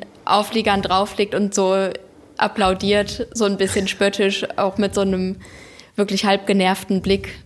Ja, so nach dem das, Motto, das war ja, auch, glaube ich, dass du jetzt auch mal ein bisschen was das, übernimmst. Das war auch, glaube ich, wenige Minuten nach der Szene, als er sich in der kompletten Gegenwindpassage so ein bisschen auf dem Oberlenkerberg berghoch, als dann man wirklich nur 15, 20 km/h fahren konnte, umgedreht hat und zu den anderen beiden irgendwie gerufen hat, so ist es jetzt euer Ernst. Ähm, so nach dem Motto, er fährt die schwierigen Passagen die ganze Zeit von vorn und bleibt da. Also das passt schon zusammen. Auch also wieder mit so einer Handbewegung, so ja Leute, was soll das denn? Mhm, mhm. ja, genau. Macht halt auch mal was. Ja. Mhm. Also es passt, passt schon zusammen. ist das tatsächlich äh, Ärger gewesen von ihm oder ist das ähm, äh, auch ein, ein Teil der zur Schaustellung seiner Überlegenheit. Ich glaube, es war so ein bisschen zu reizen. Ich glaube, es war in dem Moment Ärger und vielleicht hat ihn dieser Umstand so aggressiv gemacht, dass er gesagt hat, okay, dann fahre ich euch jetzt halt davon. Also vielleicht war das nicht mal zu dem Zeitpunkt im Rennen der Plan, sondern er hat einfach gemerkt, er hat ja auch im Interview danach gesagt, also er hat gemerkt, als Alistair Brownlee nach den Platten rangefahren ist und gebrüllt hat von wegen, äh, warum habt ihr nicht gewartet, so nach dem Motto, wo man echt auch denkt, wenn er, auch wenn, wenn, er das, wenn er das wirklich gemacht hat, was soll das denn für ein Rennen sein, wo man sagt, ja komm, dann lass die anderen doch auch gleich rankommen und wir machen alle eine große Marathonentscheidung, dann sind wir heute mal so fair. Ähm, also ich meine, dass man dann davon ausgeht, dass irgendwer auf irgendwen wartet, ist ja auch halt, schon witzig. Freunde, lasst uns einmal kurz auf Alistair bitte warten. Ja, genau. Haltet, haltet kurz mal das Rennen an und macht dann weiter so. Aber äh, wo, wo Jan dann auch gesagt hat, ähm, da wusste er, Alistair fährt Anschlag Mhm, und äh, den hat er dann im Sack, wo man auch sagen muss, vollkommen bescheuerte Aktion. Also mit, Mhm. mit einem Platten und Josh Amberger ist dann an, schon an Brownie vorbeigefahren und hat ja auch danach gesagt, Brownie kam dann, als er den Platten behoben hat, relativ schnell, aber er hatte dann auch eine Minute Rückstand, kam dann vorbei und man hat gar nicht gesehen, dass er weg war. Also in den Splits im Tracker hat, hat man es nicht gesehen, man hat nur in den TV-Bildern gesehen, irgendwann, er war mal abgeschlagen. Dann kam dieses Gerücht aus der Sportschau irgendwie fünf Minuten Zeitstrafe und auf einmal, ein paar Minuten später, war er wieder dran. Also er hat diese Minute so schnell zugefahren, die ihm wahrscheinlich auch letztendlich den Stecker gezogen hat. Äh, Cameron Wolf hat in seinem Blog zum Rennen auch nochmal geschrieben, äh, also so nach dem Motto Heads off äh, für Alistair Brownlee, dass er da rangefahren ist. Er hätte das an dem Tag wahrscheinlich nicht gekonnt, er hätte auch nicht die Beine dafür gehabt. War aber auch kein smarter Move von Alistair und hat man ja auch gesehen, Nee. sogar am Ende vom Radfahren hat er ja nochmal abreißen lassen und da hat die Spitzengruppe oder die Verfolgergruppe ihn dann ja auch nochmal geschluckt. Aber ähm, um auf Frodeno und Brownie zurückzukommen, ich war mir auch erst irgendwie sicher, dass das Absicht war, aber auch nur aus der Interviewperspektive von Frodeno. Also wo man Brownlee gar, eigentlich ja gar nicht sieht, Mhm. Nee, sondern nee. dann nur hört, oh, das war gerade Alistair Brownlee und so, da gab es nochmal einen Rempler mit und dann Jan Frodeno sagt, ja, das war schon immer ein Penner und so und dann so nach dem Motto schlechter Verlierer. Und Mhm. In dann dem hat, Moment wusste man aber auch, es hat eine Vorgeschichte.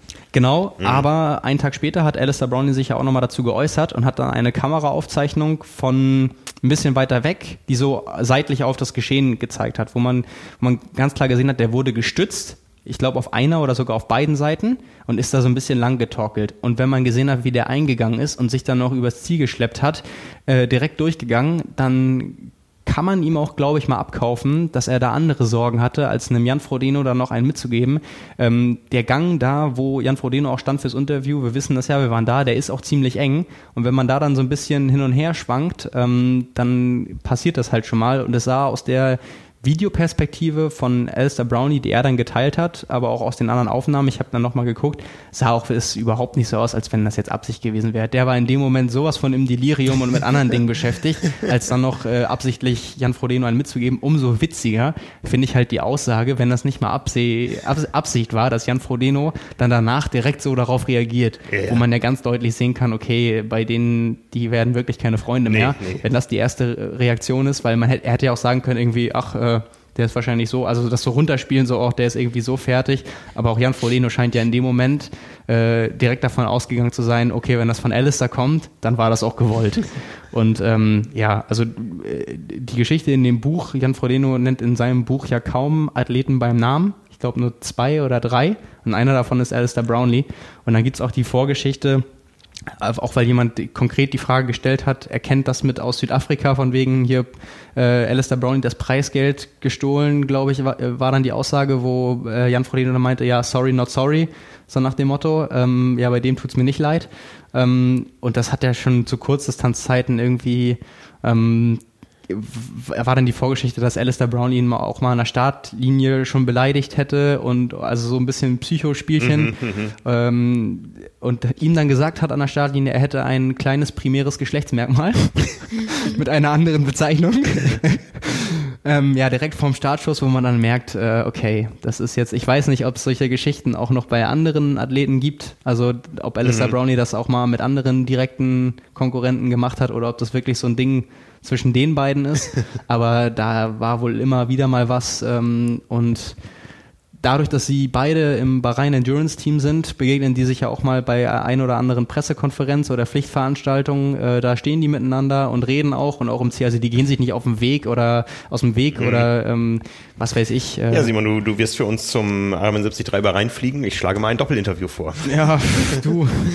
An mir soll es nicht scheitern. ich glaube aber, das wollen die auch beide nicht. Beziehungsweise ich kann mir bei beiden auch vorstellen, die sind so professionell, dass die dann äh, sich da nichts anmerken lassen würden. Ja. Ich glaube ich glaub nicht, dass die so wenig mit, oder ich, ich glaube nicht, dass die wollen, dass das irgendwie hochgeschaukelt wird, weil es sind Rivalitäten, die gibt's im Sport, die gibt's nicht nur im Triathlon, die gibt's gerade, Ja, ja. wenn, wenn man zu, es sind ja nun mal zwei der Ausnahmeathleten des letzten Jahrzehnts. Mhm. Und ähm, dass da nicht alle irgendwie miteinander befreundet sein können, ist, ist auch klar.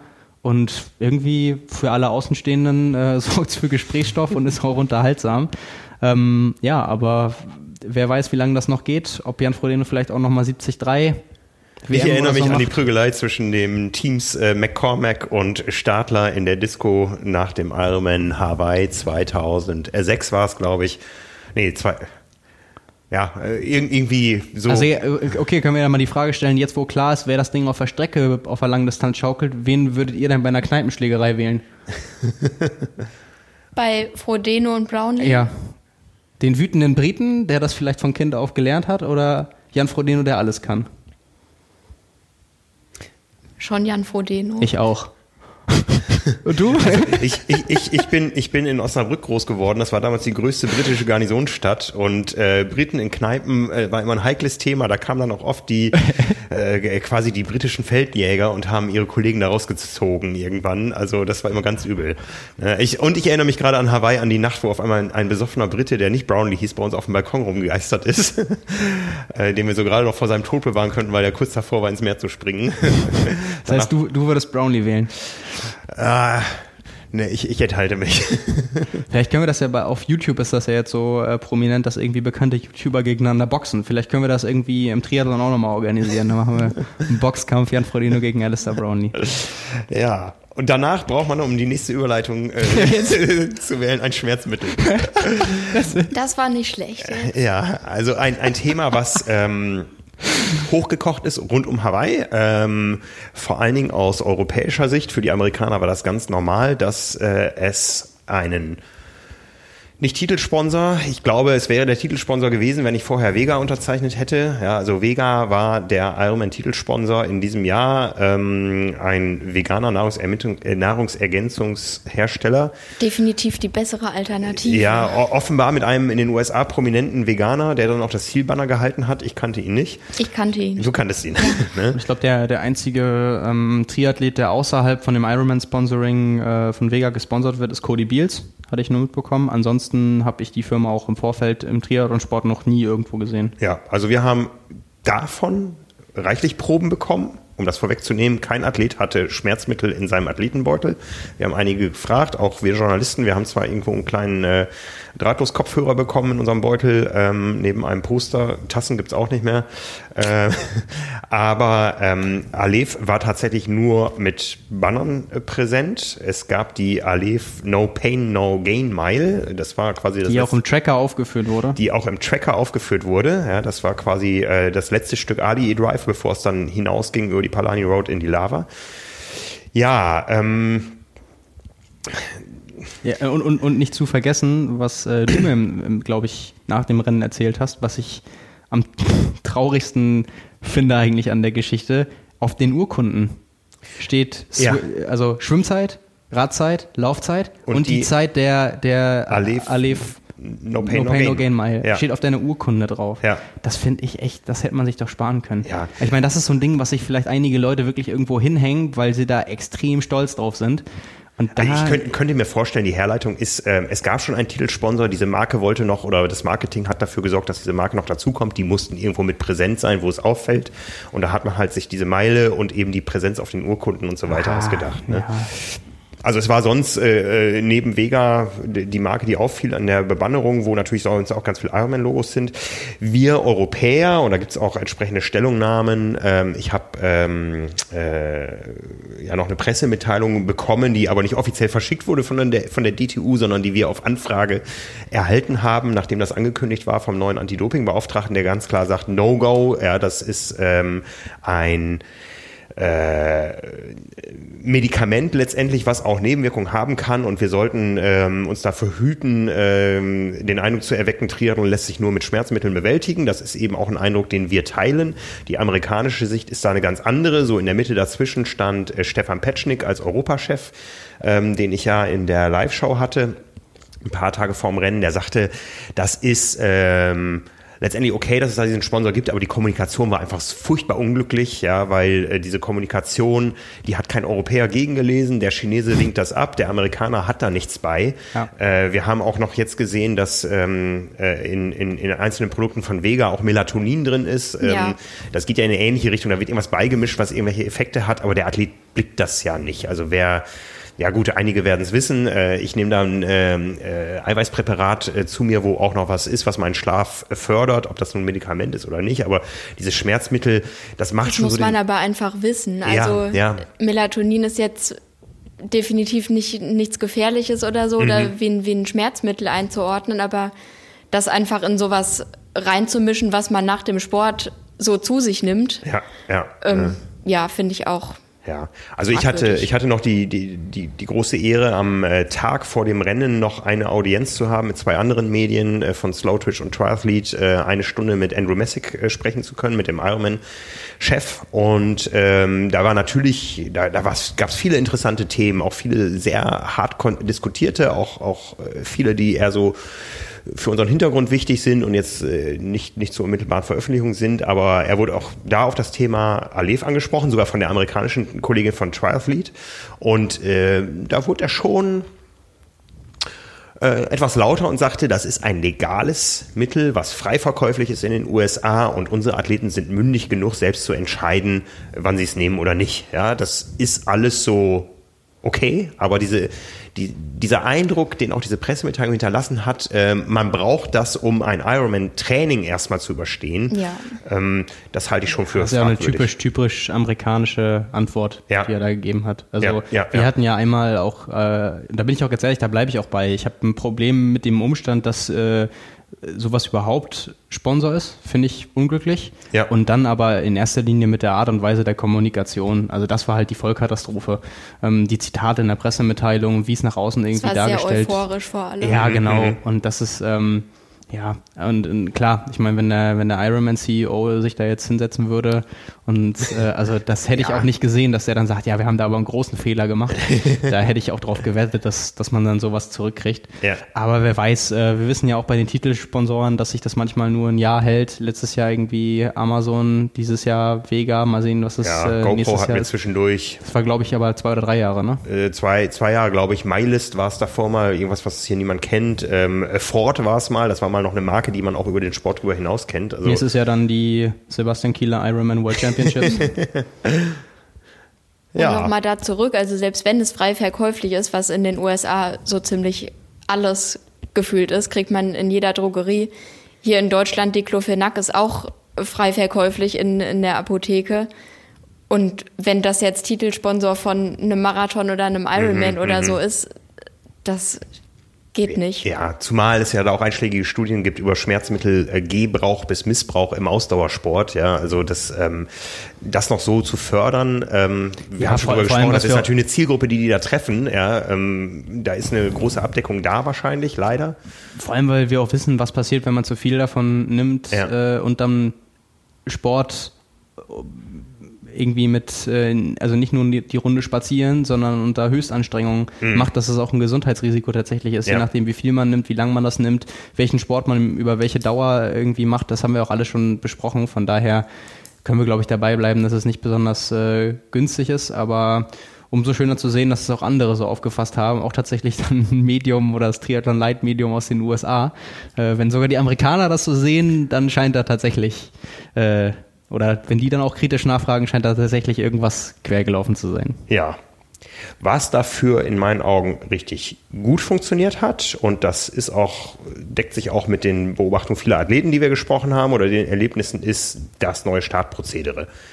Nicht mehr nur vier Startgruppen, Profi-Männer, Profi-Frauen, Profi, äh, Age-Grupper Männer, Age-Grupper Frauen, sondern 14 insgesamt. Ähm, bisschen schade natürlich für die Bilder. Ja, der Start war A, weiter weg von allem eigentlich, kleiner und weiter weg. Also es war nicht mehr so dicht wie früher und auch nicht mehr so groß wie früher, aber es hat ähm, unabhängig davon, dass den Leuten das Schwimmen vielleicht ein bisschen leichter gefallen ist, doch zu einer deutlichen Entspannung auf dem Queen K und auf der Straße nach Harvey geführt, in dem das Rennen doch fairer geworden ist. Ne? Und da war ich ja relativ gut im Bilde, weil ich die Strecke ja komplett äh, gefahren bin mit dem Motorrad mit meinem Fahrer, der in München geboren ist und mit vier Jahren in die USA ausgewechselt ist, Robert, ähm, der es vielleicht hört, weil er auch noch ein bisschen Deutsch spricht und versteht, mehr als er zugibt, glaube ich. Ähm, ja, also es kamen mir nach wie vor, auch nach der, nachdem ich dann mit der Spitze in Harvey gewendet bin und zurückgefahren bin, Pulks entgegen, aber nicht mehr so viele, nicht mehr so große, nicht mehr in Fünferreihen nebeneinander. Am auffälligsten noch in der jüngsten Startgruppe, die am Anfang gestartet ist vom Age Group Feld. Äh, das waren die 18 bis 39-Jährigen, also 18, 25, 30 und 35, äh, insgesamt vier Altersklassen zusammen. Natürlich auch mit einer hohen Leistungsdichte. Wir wissen, wie umkämpft die Startplätze da sind. Ähm, da war es schon etwas dichter vorne aber halt nicht mehr diese Riesenpakete, wie es früher war. Und das hat sich auch mit ganz vielen ähm, Erlebnissen von Age-Gruppern gedeckt, was wir so gehört haben. Ja, an der Stelle, wenn das irgendwer hört, der vor Ort war, sind wir auch äh, dankbar über alle persönlichen Erfahrungen und Schilderungen, mhm. dass wir da einen Eindruck bekommen. Also gerne kommentieren auf äh, der jeweiligen Plattform, wo das gerade gehört oder die Posts gesehen werden. Ähm, die große Frage, die ich mir dabei stelle, ist natürlich, wenn das Feedback jetzt flächendeckend positiv ist, ob Ironman das zum Anlass nimmt, das Startfeld im nächsten Jahr nochmal ein bisschen auszureizen und wenn es nur um 50 oder 100 Startplätze ist. Ja, Alles bares Geld, wie wir wissen. Ne, es äh, sind neue Ironman-Rennen verkündet worden gerade, zwei in Europa, das eine so am Rande Europas in Kasachstan. Ähm, heute gerade verkündet der neue Ironman über die volle Distanz in Portugal. Ja. Wieder mit der Kombination, dass am Samstag die Langdistanz stattfindet und am Sonntag äh, die halbe Distanz, also 73 scheint sich so zu etablieren als Ironman-Format. Ja, ein weiteres Rennen in Nordeuropa soll noch verkündet werden in den nächsten Tagen. Da sind wir sehr gespannt. Ne? Ähm, aber das sind natürlich alles Rennen.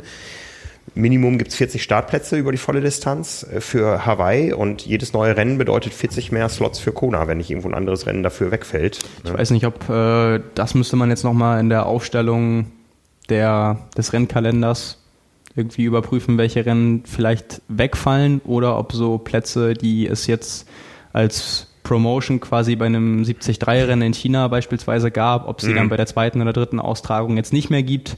Ähm, also ob an anderer Stelle Plätze eingespart werden oder ob jetzt alle neuen Rennen, die, die kommen, schon mal grundsätzlich das on top geben. Aber das äh, müssen wir nochmal dann genauer irgendwie versuchen rauszufinden. Ja, also das ist auch die Frage, ich weiß gar nicht, das Rennen in Kasachstan, das ist am 23. August, ob das überhaupt noch, wahrscheinlich fällt das noch so gerade in die Das könnte das letzte Wochenende sein, ja. Ne, für 2019 und das Rennen in Portugal ist zwei Wochen vor dem Ironman Hawaii, das ist dann schon die Qualifikation für 2021, ähnlich wie die Rennen in Italien und, und Barcelona zum Beispiel. Ja. Also das ist äh, sicher eine interessante Geschichte für Europa, dass es in, in Europa zu einem Zeitpunkt, wo alle anderen äh, auf Hawaii sind, quasi, es sei denn, man heißt Cameron Worth.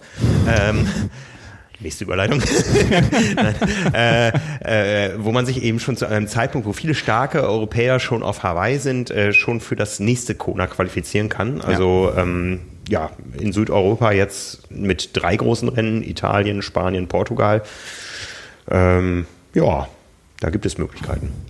Bisher zwei Rennen, also Italien und Barcelona, die immer relativ schnell ausverkauft waren und ziemlich beliebt sind. Mal schauen, wie das jetzt so angenommen wird. Ja. Thema Cameron Worth, da hast du dich sehr intensiv mit beschäftigt. Genau, an der Stelle muss ich einmal sagen, äh, in aller Ausführlichkeit wird es das morgen als Artikel geben, also, also je nachdem, wann man das hört.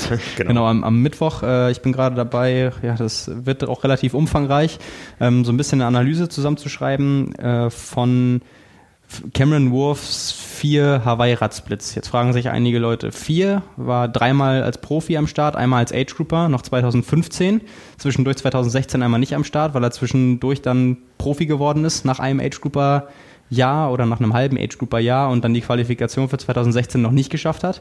Ähm, ja, und dann so ein bisschen die Leistungsdaten, die Wattzahlen teilweise im Vergleich, im Verhältnis mit den erzielten Zeiten, mit der Renndynamik, was auch so im Verhältnis zu den äußeren Bedingungen dann äh, steht.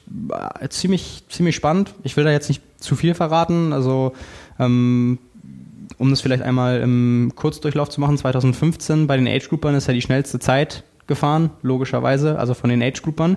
Ist aber am Ende ziemlich geplatzt, ist dann 4 Stunden 30, 04 gefahren.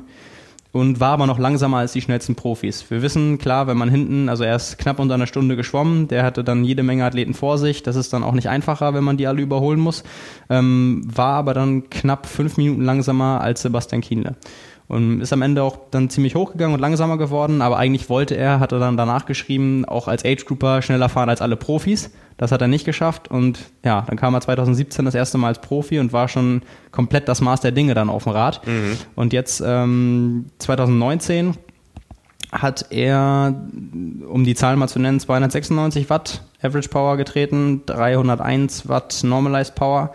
Ähm, und das Spannende dabei, und äh, wie gesagt, komplette Analyse dann im Artikel, das war die gleiche Durchschnittsleistung wie im Vorjahr. Und äh, trotz der gleichen Leistung, obwohl er letztes Jahr deutlich einen neuen Radstreckenrekord aufgestellt hat, bei, wir wissen, den optimalen Bedingungen und den besten und schnellsten, die es auf Hawaii jemals gab, hat es aber mit der Leistung erstmals nicht geschafft, seinen Konkurrenten davon. Also es war ja bei, von seinen drei Profi-Starts das erste Mal, dass er nicht das erst, also nicht, nicht als erster in der zweiten Wechselzone war und dass er quasi alle Konkurrenten abschütteln konnte. Ähm, wo man halt auch sieht, dass die Bedingungen reinspielen und dass die Renndynamik eine andere war, weil einfach diese große Gruppe von Überbikern schon direkt zusammen aus dem Wasser kam und nicht sich Gruppen gebildet haben oder so oder mal jemand rausgefallen ist. Äh, letztes Jahr Sebastian Kienle ähm, früh mit dem Raddefekt erstmal zurückgefallen, dann alleine hinterhergefahren und Cameron Wolf war weiter vorn. Äh, Lionel Sanders deutlich langsamer geschwommen. Jetzt waren sie halt mal alle zusammen und dann hat es auch Cameron Wolf nicht geschafft, wegzufahren. Hat jetzt im, im Rennbericht, in seinem Rennbericht danach äh, gesagt, dass er sich auch nicht so gut gefühlt hat.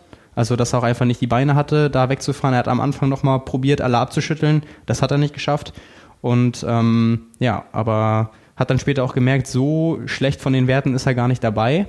Aber musste sich dann halt auch damit anfreunden, dass er dann so ein bisschen auf die verbesserte Laufform setzen musste und hat das dann halt klug gemacht und nicht irgendwie Harakiri nochmal am Ende attackiert, um alles zuzufahren, weil er gemerkt hat, okay, das, das wird nicht funktionieren, das schafft er an dem Tag nicht und hat dann äh, das erste Mal so richtig gepaced und musste dann trotz des schnellsten Radsplits, weil Boris Stein, der offiziell schneller gefahren ist, ja nicht anerkannt wurde durch sein DNF beim Laufen, ähm, ja, musste dann einsehen, dass er das erste Mal nicht an die Spitze des Rennens kommen wird. Also von seinen mhm. Profi-Starts das erste Mal, dass er das Rennen während der gesamten Dauer nie angeführt hat.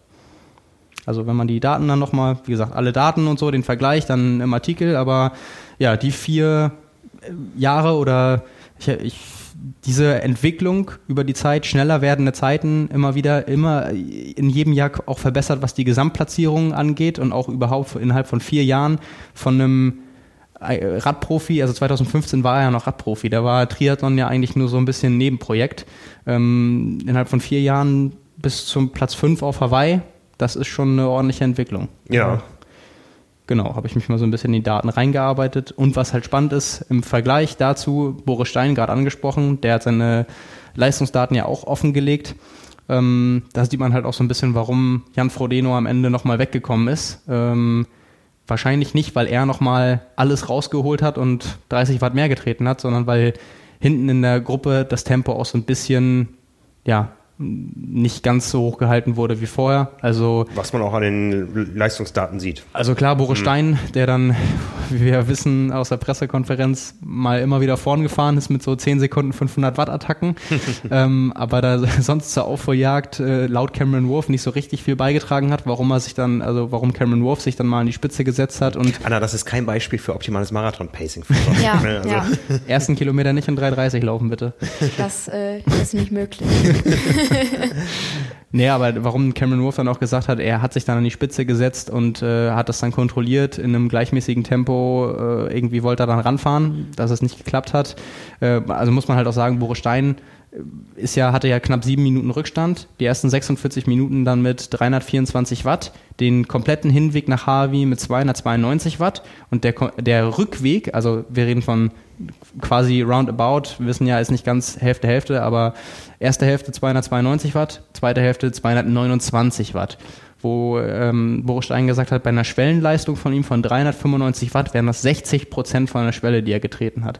Also es ist gerade mal so, wenn er da kommt er bei einer Trainingseinheit gerade noch so ein GA1-Bereich rein vielleicht. Ich wollte sagen, da komme ich keinen Berg mit hoch. vielleicht, äh, vielleicht ist das für ihn auch schon aktive Erholung, 229 Watt, also wenn man es mhm. so krass auslegen will.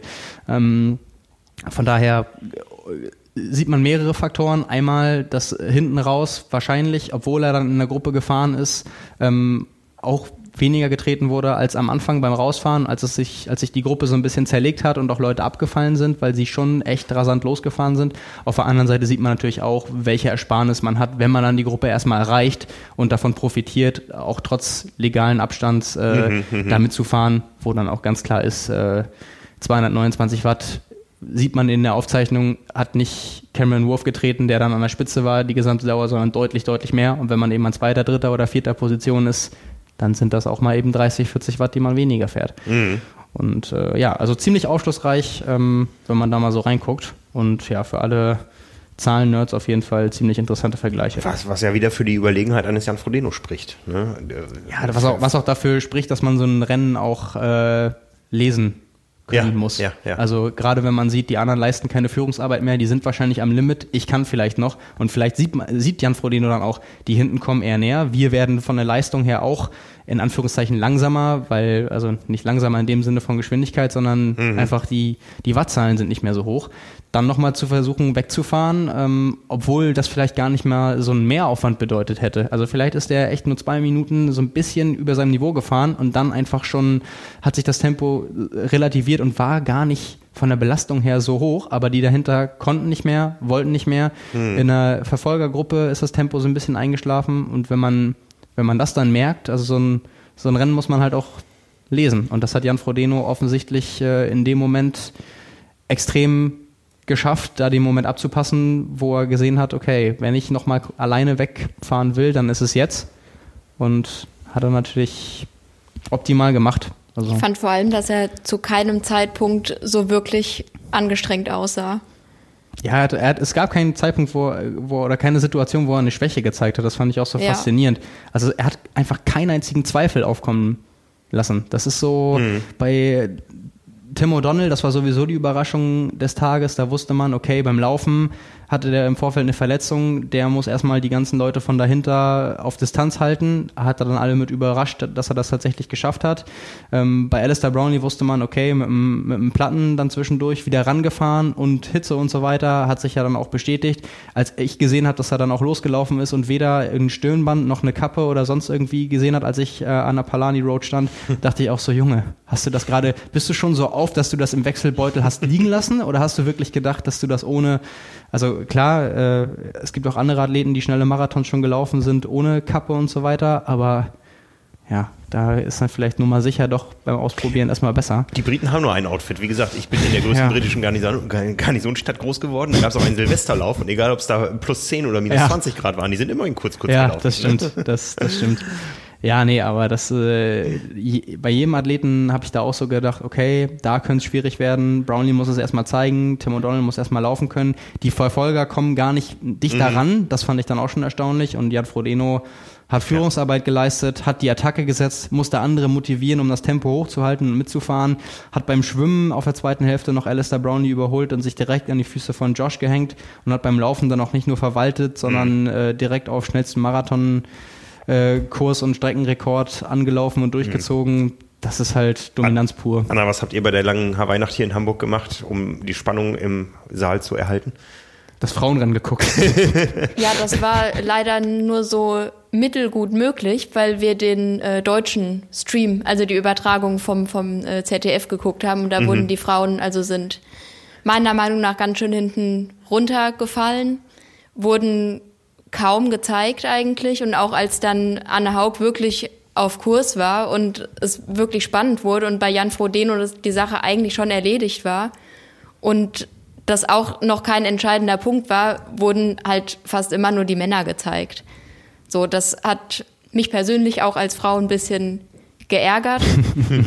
ähm, ja, wir hatten dann parallel noch den äh, Ironman Livestream laufen, weil da, da war das doch wirklich gut, oder? Ja, genau, da wurde das ein bisschen mehr gezeigt und dann auch die Trackerzeiten verfolgt.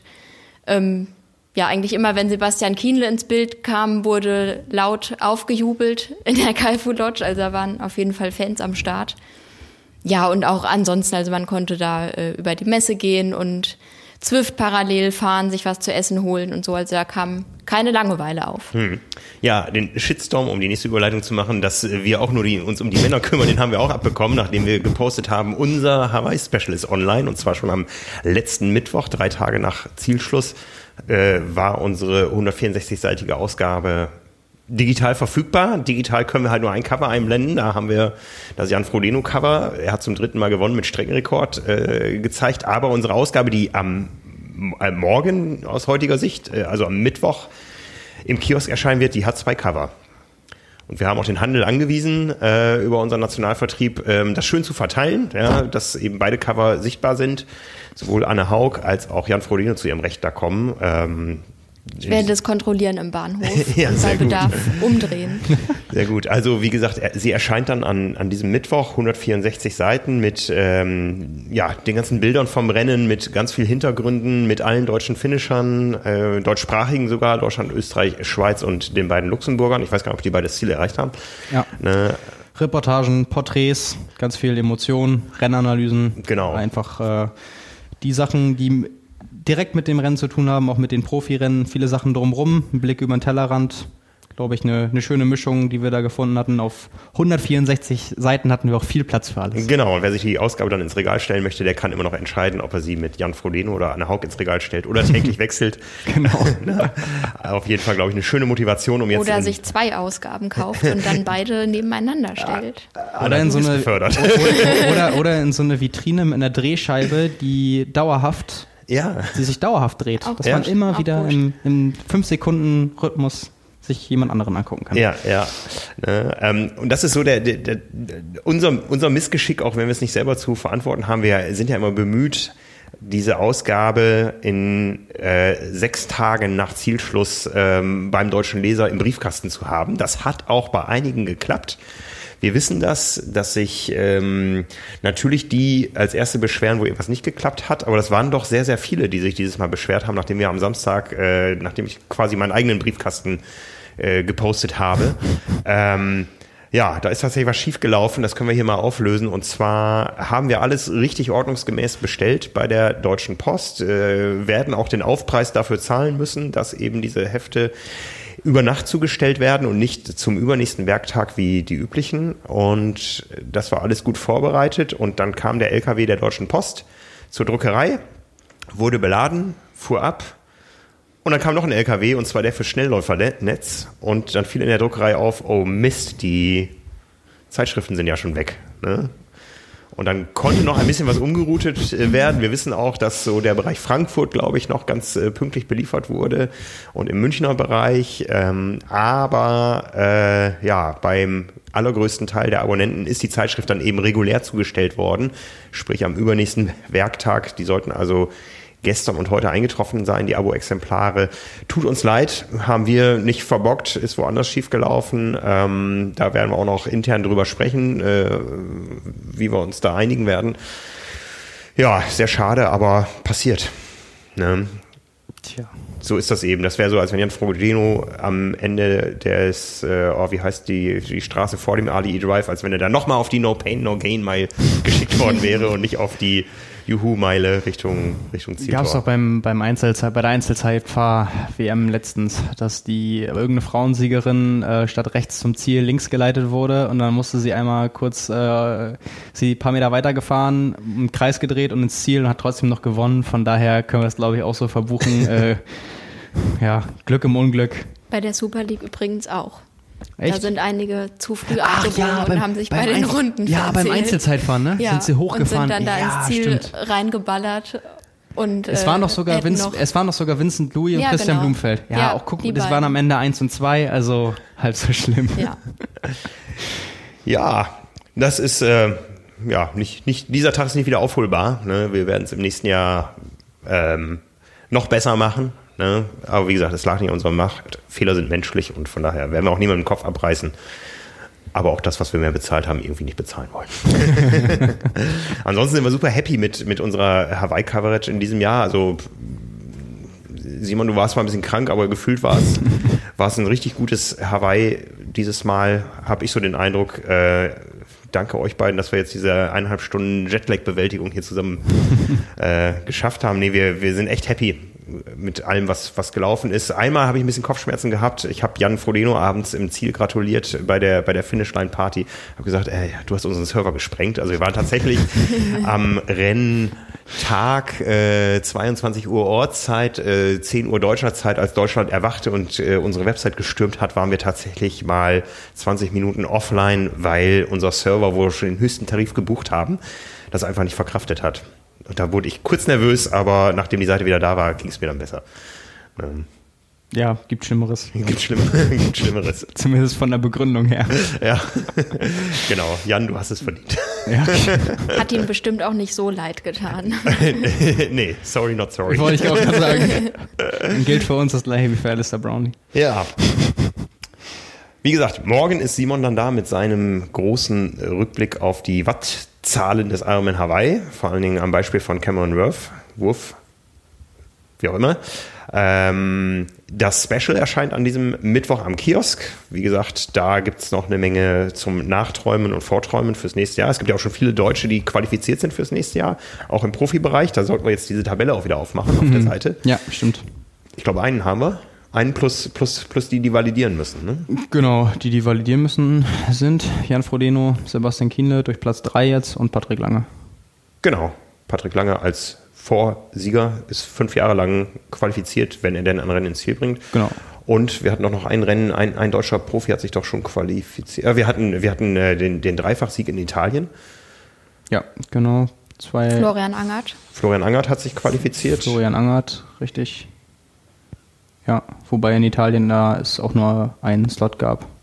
Bei den Frauen. Ja, Wer hat ihn noch geholt? Jetzt stehe ich gerade auf dem Schlauch. Caroline Lerida. Caroline Lerida, genau. Also zwei deutsche Profis sicher, plus drei Ja, wahrscheinlich. ja.